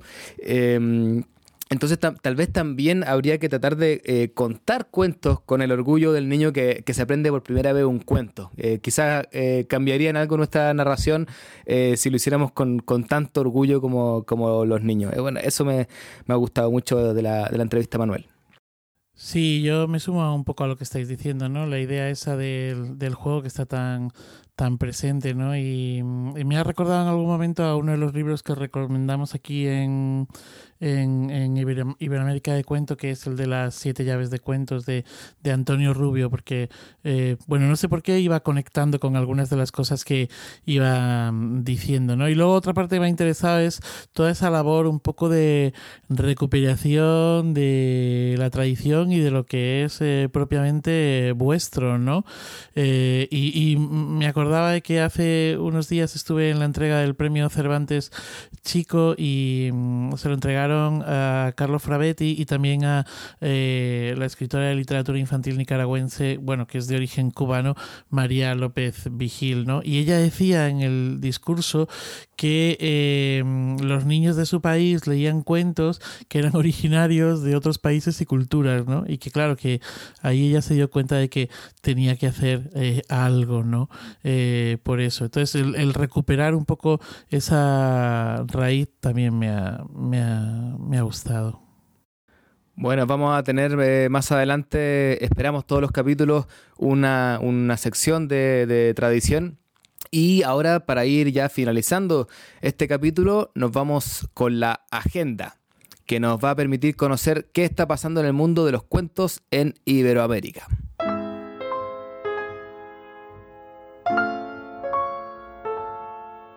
Comenzaremos con Nicole. ¿Qué nos traes? Bueno, como yo les contaba al comienzo, eh, debido a la contingencia actual en Chile, los cuentos se han tomado también parte del espacio público y se ha dado algo muy bonito que es el movimiento Cuentos contra el Miedo. Eh, al principio de, todas estas movilizaciones tuvimos toque de queda, eh, militares en las calles y en realidad para los niños fue muy fuerte ver esas imágenes, ver tanqueta, ver, bueno, gente con metralla. fueron imágenes muy fuertes, estaban con mucho miedo.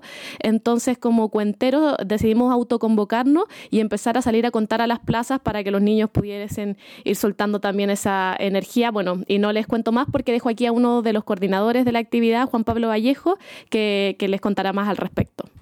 Hola, soy Juan Pablo Vallejo, narrador oral chileno, parte de la gestión inicial de Cuentos contra el Miedo, que es un movimiento de narradores orales y cuentacuentos, cuenteros autoconvocados que ponemos a disposición todo nuestro potencial político, territorial y social de nuestro arte y oficio con el fin de acompañar y fomentar y reflexionar los procesos de transformación cultural en el campo de lo social en este Chile que hoy nos aqueja a través de el movimiento eh, social y eh, la crisis institucional y política que estamos viviendo. Trabajamos estableciendo una red territorial colaborativa con organizaciones sociales, vecinales, comunitarias, educativas, de derechos humanos y de apoyo cultural local que, permitan fomentar la interrelación comunitaria en territorios concretos. En la actualidad se han desarrollado intervenciones de cuentos contra el miedo desde Lima, Perú hasta Punta Arenas, Chile, y se ha convocado también a Iberoamérica en el proceso a, partir de diferentes como proyectos.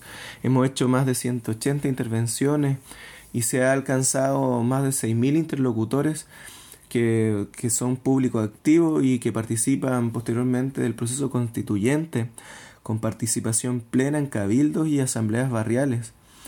Hemos descubierto y tenemos la convicción de que los cuentos nos han permitido y nos permiten reconstruir el tejido social, nos permiten fomentar la cultura ciudadana a nivel transgeneracional, también movilizar procesos de sanación grupal y contención emocional en este periodo de crisis y asimismo tienen la posibilidad de transmutar el miedo social en acción y unión comunitaria. Y también al realizarse las intervenciones en el espacio público reivindican el derecho a la ciudad. Y nuestro repertorio permite actualizar las problemáticas sociales proponiendo un permanente espacio crítico y dialogante. La potencia de Cuentos contra el Miedo va creciendo, creciendo permanentemente, configurándose como un nuevo horizonte de nuestro arte y oficio. Nos vemos, un abrazo desde Chile. Juan Pablo Vallejos. ¿Y de qué nos, nos vas a hablar tú, Manuel? Bueno, pues la compañía barataria, Natalia y Juan Arjona nos cuentan por boca de Juan Arjona la programación del octavo ciclo de narración oral de Mairena del Aljarafe que comienza este mismo septiembre. El ciclo de narración oral de Mairena del Aljarafe nace hace 10 años cuando nos proponen llevar un proyecto de, de, animación a la lectura y dinamización de las bibliotecas de esta localidad Al principio son unas sesiones sueltas y como no estamos muy de acuerdo con eh, ese tipo de actividades puntuales para la, en el entorno de la animación a la lectura porque nos parecen un poco eh, inútiles, nos gustan más los planes, las cosas estables, creemos, bajo nuestra modesta opinión, funcionan mucho mejor en el ámbito de la animación a la lectura pues decidimos que esas sesiones sueltas se conviertan en una programación estable de narradores y de narración oral. Eh, así que la línea de programación también queríamos que atendiera a la narración oral como arte no, no al concepto que se tenía antes preconcebido, digo, antes que llegáramos nosotros a esta biblioteca de sesiones de cuentos, sesiones de cuentacuentos o el cuentacuentos, ¿no? Eh, entonces ahí nace el ciclo de narración oral eh, de Mairena de la Jarafe, ya llevamos ocho ediciones. Eh, se van programando narradores a lo largo de todo el curso escolar en el entorno de la biblioteca, alternando las dos bibliotecas que tenemos. Eh, hemos llevamos, o sea, dura ocho meses, ahora hay 12 funciones. Eh, estamos intentando abrir y, crear dentro de la programación, eh, dirigirnos a otros públicos, porque básicamente mm, la programación es para público familiar. ¿no? Eh, y, ahora queremos pues extender y abrir hacia, hacia otros públicos. En este caso, en esta octava edición, pues hemos abierto una línea de programación para bebés. Y en un futuro que esperemos que no sea muy, muy lejano, sino en la siguiente edición, mantener lo que tenemos y ampliar a público adulto y y, bueno, pues enriqueciendo para que, para que el público de Mairena pues pueda, pueda tener una idea de lo que es el arte de la narración oral en España. a través de sus narradores. Esperemos que os guste la nueva eh, programación que hemos, eh, que hemos preparado, que comenzamos el día 16 de noviembre y que si estáis en, cerquita o de paso alguna vez por Mairena de la Aljarafe, avisarnos y, y nos vemos y, y escuchamos a unos artistas maravillosos que van a formar parte de esta nueva programación. Así que nada, muchas gracias. Y Ernesto Rodríguez Abad nos presenta algunas de las novedades de la próxima edición, la uh, vigésimo cuarta de los el Festival de los Silos en Tenerife. Buenos días.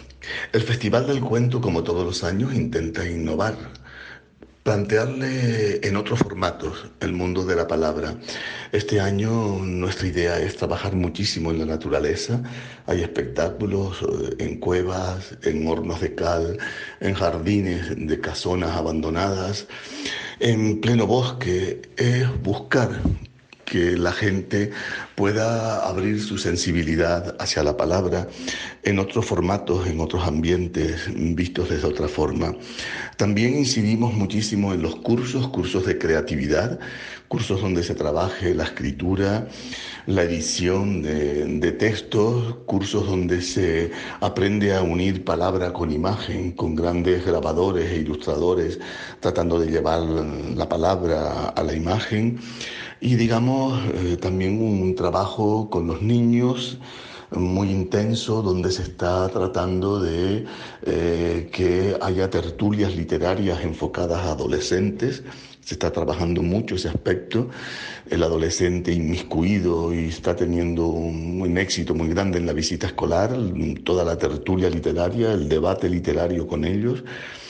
Y ahí está nuestra propuesta, nuestra palabra, nuestra manera de ver después de 24 años este hermoso trabajo. Y para finalizar, eh, un audio de Susu Benítez que nos hace una crónica del eh, casi recién terminado Paiporta Mon de Contes. Hola, soy Susu Benítez, narrador oral, actor y pedagogo teatral. Soy el director de Paiporta Mon de Contes, un festival de narración oral que se celebra en Paiporta, un pueblo a seis kilómetros de Valencia, España. Su cuarta edición se celebró del 18 de octubre al 8 de noviembre. Hemos tenido como país invitado a Grecia. Desde Atenas nos visitó Ifigenia Kakidroni, una joven narradora y músico que encandiló con su dulzura a grandes y pequeños. Gozamos de la exposición alrededor de los cuentos que se llamaba Crecer jugando, de Pampol Teatre, de Alicante, un colectivo compuesto por Sandra y Mario. Los niños y niñas vivieron la experiencia inolvidable del mundo de los monstruos, gracias a estos excelentes profesionales.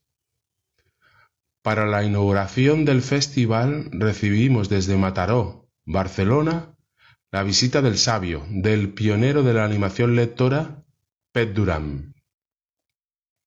Raquel López, desde Alicante, nos endulzó con sus historias. Desde su cocina se elaboraban cuentos, donde los niños y niñas olieron y saborearon las historias. Rodamons Teatre, desde Alboraya, Valencia, regalaron a todos los públicos música y cuentos en las calles y en las bibliotecas. La alegría y diversión dan la vida a quien escucha a estos magníficos narradores y narradoras.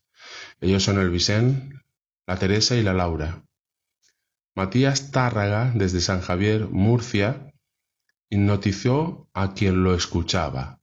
No importaba la edad, su control de la palabra y el gesto era un torbellino de emociones y diversión. Ana Ballester nos visitó desde Borbotó, Valencia, su sencillez y sapiencia popular transmitía a los niños y niñas la curiosidad por el cuento, por la lectura. Desde Sabadell, Barcelona, Cereza de Barjalí, la curiosidad, el secreto de los cuentos los transmitía como nadie a los niños y niñas. Los mayores disfrutaron del placer de lo íntimo, de lo recóndito de nuestros cuerpos, gracias a sus sugerentes palabras. Para finalizar el festival nos acompañó Arnau Vilardebo desde Barcelona. Su saber estar, el control de sus palabras y gestos nos dejó disfrutar de una fiesta, de una fantasía tan antigua como la humanidad. Ha sido una edición muy emotiva, ya que se la hemos dedicado a nuestro amigo y maestro Llorén Jiménez, el contacontes, como a él le gustaba que lo llamáramos. Ahí va un extracto de las palabras que encabezaban el programa del festival y que con tanto cariño escribió Ana Ballester. El pasado mes de agosto, Llorens nos dejó. Se fue a contar cuentos por el universo y más allá. Llorens se ha convertido en un faro que nos ilumina y nos guía. Por eso lo tendremos siempre presente en cada contada. Intentaremos ser dignos herederos. Seguiremos contando cuentos y chistes, tumbando muros de tristeza y construyendo puentes de palabras para llegar al corazón de las personas mayores y pequeñas, hacer volar su imaginación y dejarla soñar en un mundo mejor, en un mundo de cuento. Gracias, amigo. Hemos tenido en esta cuarta edición cuentos en la biblioteca, en el museo, en las calles, cuentos para todas las edades, totalmente gratuitos, gracias al Ayuntamiento de Paiporta y en concreto a la Concejalía de Cultura. Ya estamos preparando la quinta edición de Paiporta Monte Contes. Os invitamos y si no podéis venir, os lo contamos. Gracias Manuel. Y Pep, ¿qué nos vas a traer tú? ¿De qué nos vas a hablar? Pues yo os había preparado eh, una pequeña invitación para asistir a la cuarta edición del Parla Cuenta, una fiesta muy popular de la palabra que se celebra en esta ciudad madrileña, en Parla, y que organiza un grupo de entusiastas de la palabra dicha. Pero claro, me lo grabaron para la otra vez que quedamos para hacer el podcast, que era antes de que se celebrara, y finalmente se va a emitir después de que se celebre, os recuerdo, por culpa de una pista que se grabó mal. Y bueno, aún así quiero eh, incluir este, este, este audio, si os parece bien, porque podréis sentir el entusiasmo y podréis haceros una idea de cómo es esa pequeña fiesta que se está haciendo cada vez más grande y se va consolidando. Hola, soy Susana y soy una de las personas que organizan Par la Cuenta. ¿Qué, ¿Qué es Par la Cuenta? Pues yo te lo cuento. Porque este sábado 16 de noviembre celebraremos ya la cuarta edición de este festival. Un maratón de 11 horas ininterrumpidas de cuentos e historias contadas por más de 70 cuentistas profesionales, aficionados, amateur, narradores y narradoras de todas las edades que cuentan historias para todas las edades. Existen dos tramos horarios, uno para público infantil y familiar de 11 a 7 menos cuarto y otro dirigido a público juvenil y adulto de 7 menos cuarto a 10 de la noche. Además contaremos con tres super narradores, que son Elia Tralara y Mario Coscuyuela, que contarán para público infantil y familiar, y Pablo Albo, que contará para público juvenil y adulto. Para cerrar la parte infantil, tenemos un espacio dedicado a lo que llamamos los microcuentos. Son textos de tradición oral, poemas, que llevamos ya preparados desde la organización y todas aquellas personas que quieran salir del público a participar pueden hacerlo. Y durante el día, eso sí, estarán presentes los tildaos, unos personajes bastante curiosos cuya misión es controlar el tiempo de los cuentos. Eso sí, siempre desde el cariño y del humor. Pero tener cuidadito, no os paséis del tiempo, que ya sabéis que son cinco minutos. La entrada es libre y gratuita hasta completar aforo y se puede entrar y salir libremente en cualquier momento del día. ¿Que cómo surge este festival? Somos un grupo de personas locas por la narración oral y un día tuvimos la suerte de descubrir el Maratón de Cuentos de Guadalajara. Y nos preguntamos que por qué no hacer algo similar en Parla, eso sí, de un formato un poco más reducido. Y así fue. Poco a poco ha ido tomando forma y ha ido descubriendo su propia identidad. Y bueno, como hemos tenido la suerte de que desde el primer momento ha tenido una gran acogida y poco a poco ha ido creciendo. Esto nos ha animado a seguir adelante y hacer que este proyecto continúe vivo año tras año. Así es que os recuerdo que el sábado 16 de noviembre de 11 a 10 de la noche en la Casa de la Juventud de Parla, que está situada en la calle del planeta Venus número 5, tendrá lugar para la cuenta. Y una cosa importante, el tranvía te deja justo al lado, así es que no tienes excusa. Y si vienes en coche, el aparcamiento lo tienes también bastante fácil. ¿Cómo puedes participar? Pues sí que es verdad que se puede participar o bien contando o bien yendo como público, pero resulta que la lista de cuentistas ya la tenemos llena. Aún así te animamos a que si quieres contar nos lo digas, nos lo hagas saber el día que vayas al festival, por si acaso alguna persona no puede venir y puedes contar tú. Así es que nada, os esperamos a todos y a todas. Cuenta con nosotros, contamos contigo.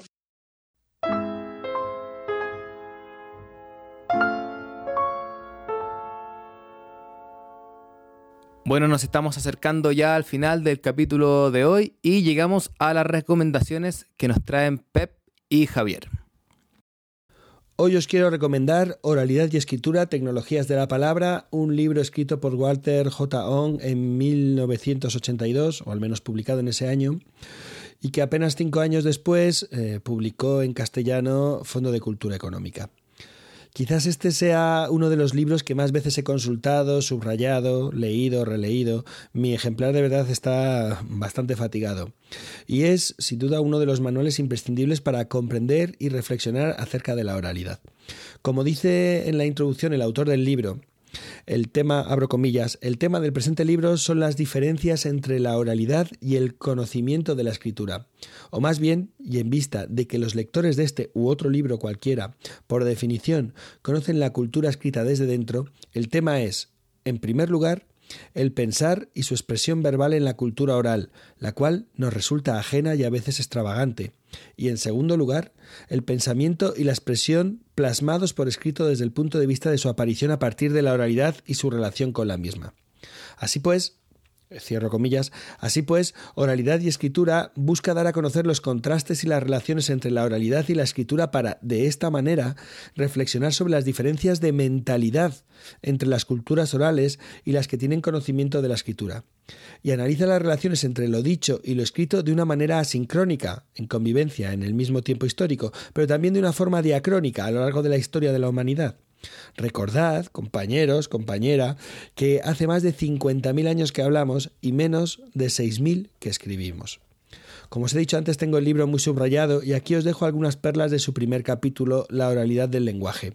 Dice así, mira, abro comillas. La expresión oral es capaz de existir y casi siempre ha existido sin ninguna escritura en absoluto. Pero nunca ha habido escritura sin oralidad. Esta es la página 18.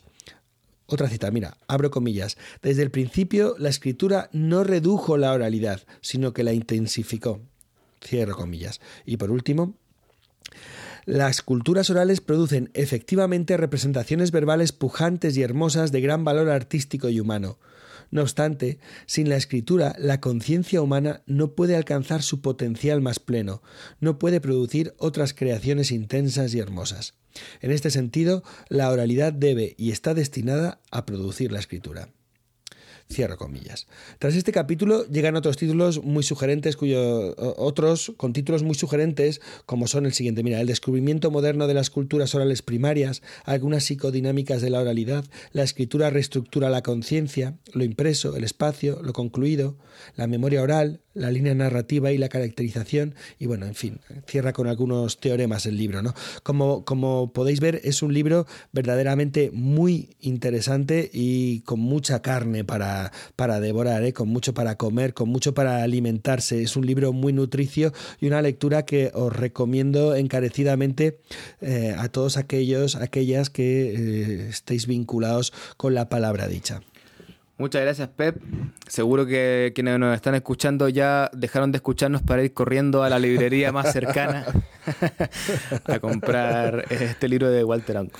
Bueno, y ahora se asoma desde los mandos técnicos nuestro J, que nos trae la recomendación web.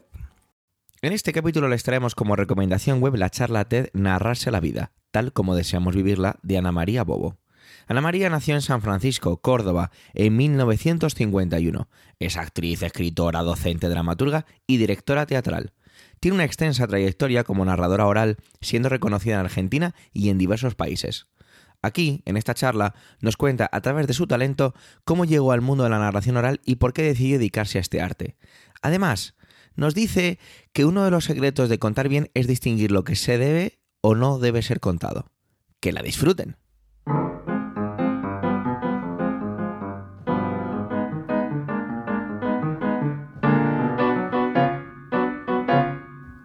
Muchas gracias compañeros, compañeras, por este doceavo programa de Iberoamérica de Cuento. Así que bueno, les dejo la palabra para que nos despidamos.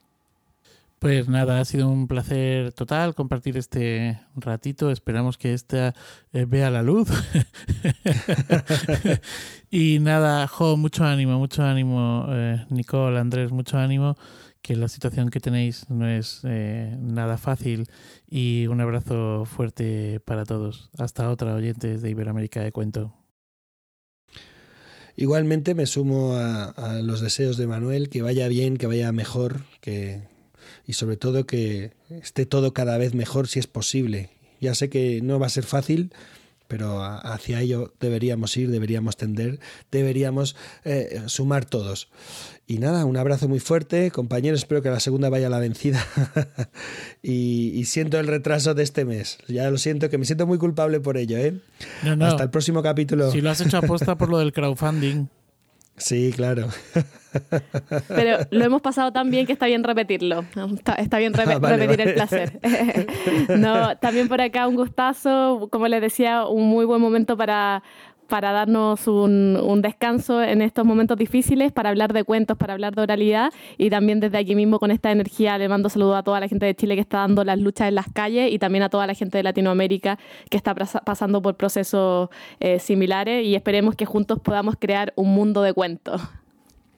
Bueno, y eh, tuvimos dos entrevistados desde Chile, Manuel Peña y Pedro Yáñez, eh, y también estamos nosotros dos, así que eh, está dedicado a, a, a, nuestro país este capítulo.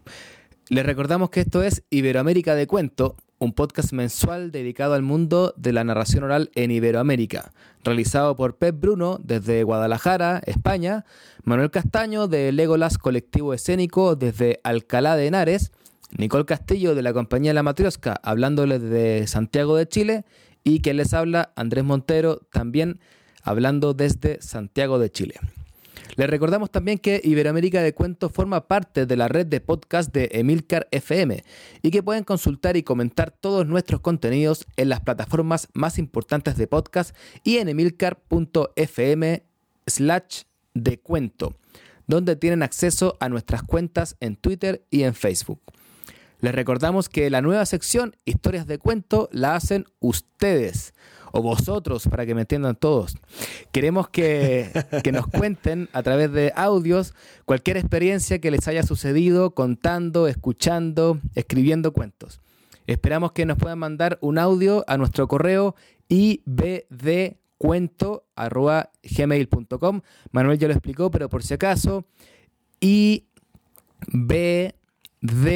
cuento arroba gmail.com. Las tres letras, la I, la B y la D.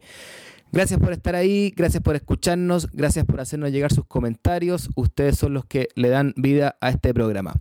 Gracias también a J, Javier Soler, que hace un trabajo fenomenal, y a Joan Bruno, que pone las cortinas musicales que suenan durante el programa.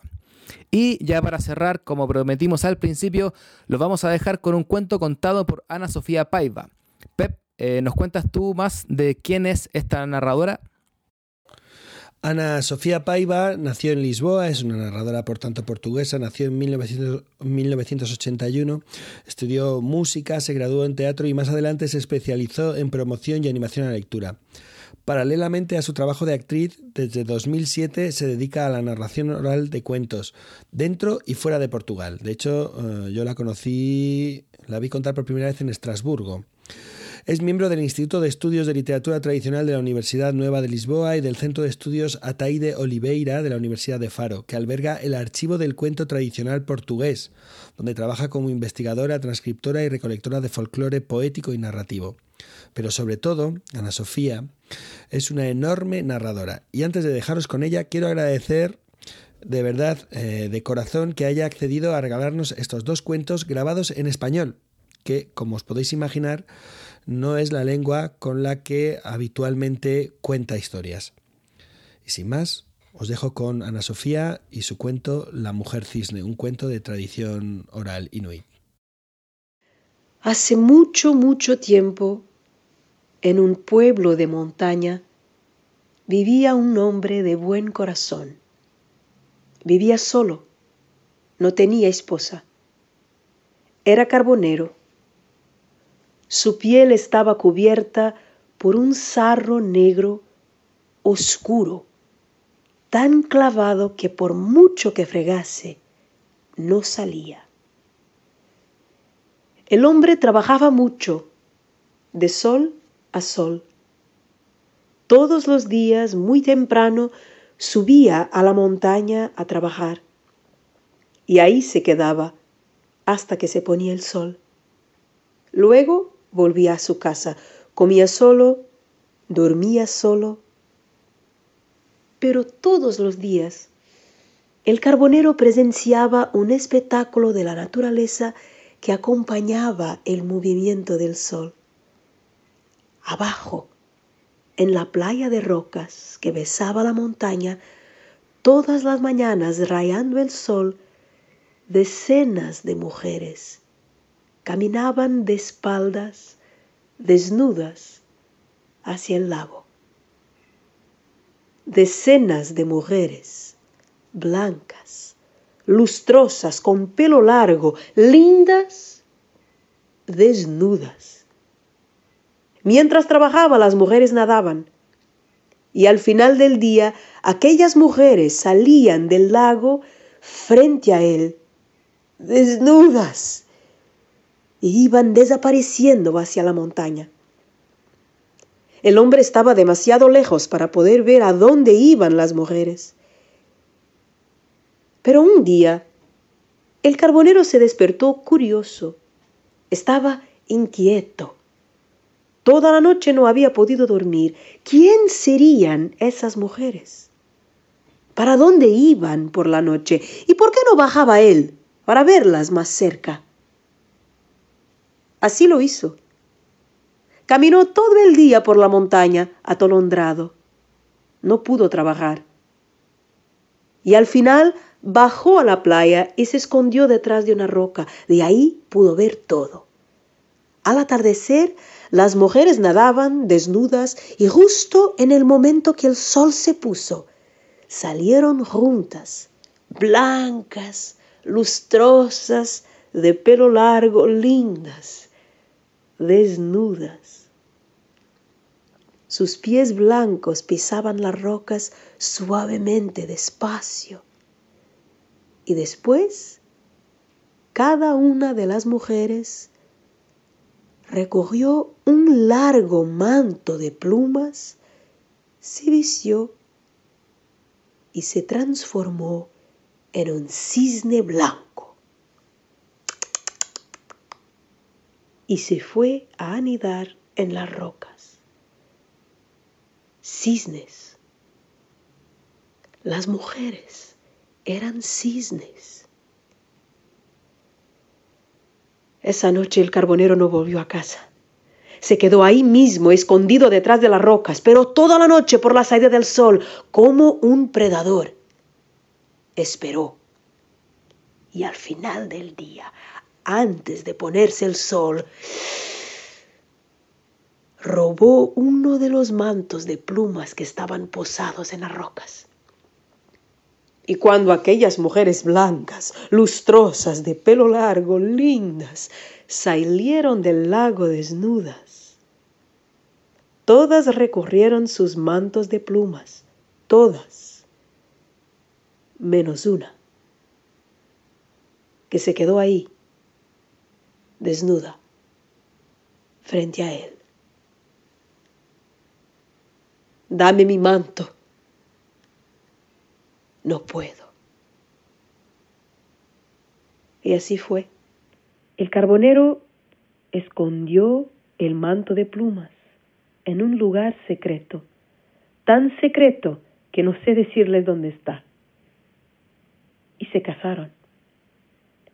La mujer dio a su hombre tres hijas, un hijo.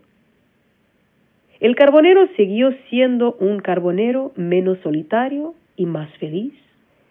Y la mujer cisne aprendió a dejar de ser cisne y a ser solo una mujer. La mujer de aquel hombre bueno con la piel cubierta de un sarro negro oscuro, tan clavado que por mucho que fregase, no salía. Pasaron los años, la vida continuó. El carbonero salía muy temprano, ahora con sus tres hijas mayores, subían a la montaña a trabajar y ahí se quedaban hasta que se ponía el sol, pero el pequeñito se quedaba en su casa con la mamá. Y un día se despertó curioso. Estaba inquieto, toda la noche no había podido dormir. Y cuando su padre y sus hermanas salieron, se fue a jugar. Caminó todo el día por el bosque atolondrado. ¿Qué le pasaba? Tenía ganas de abrir el suelo, de cavar un pozo profundo, tan profundo, lo más profundo del mundo, un pozo donde pudiese estar escondido un tesoro de piratas, una ciudad, un cálex de oro. ¡Ay! Un manto de plumas. Al final del día, después, después de ponerse el sol, al final del día, después de ponerse el sol, al mismo tiempo que el carbonero y sus dos hijas mayores llegaban a casa, el pequeñito corrió hacia su mamá con un regalo en las manos. Todo fue muy rápido. Ofreció el regalo. La mujer vistió su manto de plumas, se transformó en cisne y salió volando. El carbonero desesperado dio un salto muy alto y se enganchó a las patas de su mujer, ahora cisne blanco. La mujer cisne hizo fuerza con las alas para volar, fuerza, fuerza, fuerza. Y las manos del carbonero deslizaron, deslizaron y deslizaron hasta que la dejó. Por la primera vez en muchos años, las manos del carbonero estaban blancas y lustrosas. Y es por eso que hasta hoy dicen, las patas de los cisnes blancos son negras como carbón.